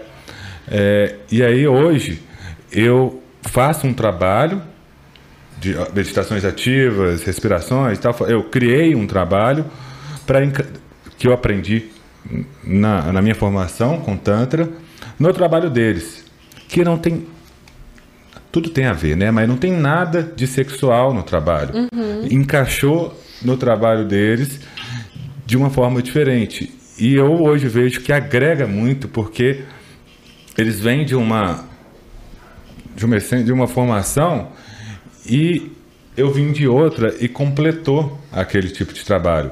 E aí, hoje, meu pai e é, minha mãe, eles, é, é, eles assistem, eles gostam, eles elogiam, não sei o quê, e eu vejo que aquilo não é, não é porque é pai e mãe. Meu pai, ele não é, tipo, pode ser o filho, pode ser o que for. Se for um negócio que ele não gostar, não ele vai jeito. falar na cara, rasgado, doa quem doer né? Uhum. E aí eu sei disso. E aí quando ele falou, e se ele não falar nada também, a questão foi elogiar. Se ele não falar nada, eu ia ficar na dúvida. Você gostou? Normalmente não teria gostado. Mas ele falou várias vezes do tanto que está sendo bom esse complemento. Mas o que, que eu quero dizer? É que o Tantra, ele não é só sobre sexualidade. Não é, é sobre isso. Tem uma coisa muito mais ampla é, que pode é, que é para todo tipo de, de pessoa. Você não precisa ter aquela abertura ali, mas você pode explorar o Tantra de outras formas, né? O Tantra é uma filosofia de vida comportamental. É a expansão da sua consciência e da sua potência interna. Então você pode fazer uma meditação e ter um orgasmo, você pode fazer uma meditação e acessar sentimentos e emoções guardadas durante anos dentro de você, igual a meditação biodinâmica vibracional, né, que é MVB ela não é uma meditação erótica, não é uma meditação sexual, mas é uma meditação que você pode acessar ali informações em você que você grita, que você põe para fora, que você chora, que você acessa a sua potência, acessa o seu corpo. Nós estamos nos tornando ser humanos anestesiados. Anestesiados por sermos produtivos, por sermos mentais, por sermos. É, dentro dessa sociedade capitalista, né? De toda hora eu preciso produzir, toda hora eu preciso ser mais, eu preciso ter um bom apartamento, eu preciso ter um bom carro, eu preciso disso. Eu preciso o tempo todo. E a gente esquece da casa que a gente vive. Nós não somos essa carne, nós somos espírito. Nós não somos esse corpo. Esse corpo é uma morada do meu espírito. E esse espírito não é que eu tô falando assim, ah, morri aqui, tá, morri aqui, saí aqui, eu sou igualzinho a minha matéria. Não, espírito é essa energia. A gente tava falando, não é assim tão, tão fácil de enxergar igual energia elétrica, acendeu e pronto. Mas é uma energia. E é essa energia que é trabalhada através das meditações, através da massagem tântrica, através da filosofia, igual você falou da de você, né? Ah, a sociedade impõe que você precisa ser engenheiro. Passei, nossa, passei por faculdade de engenharia, fiz faculdade de engenharia, saí da engenharia, fiz fisioterapia, da fisioterapia fiz odontologia, depois eu fiz uma curso de acupuntura e é aí que eu fui cair no tantra e me descobri.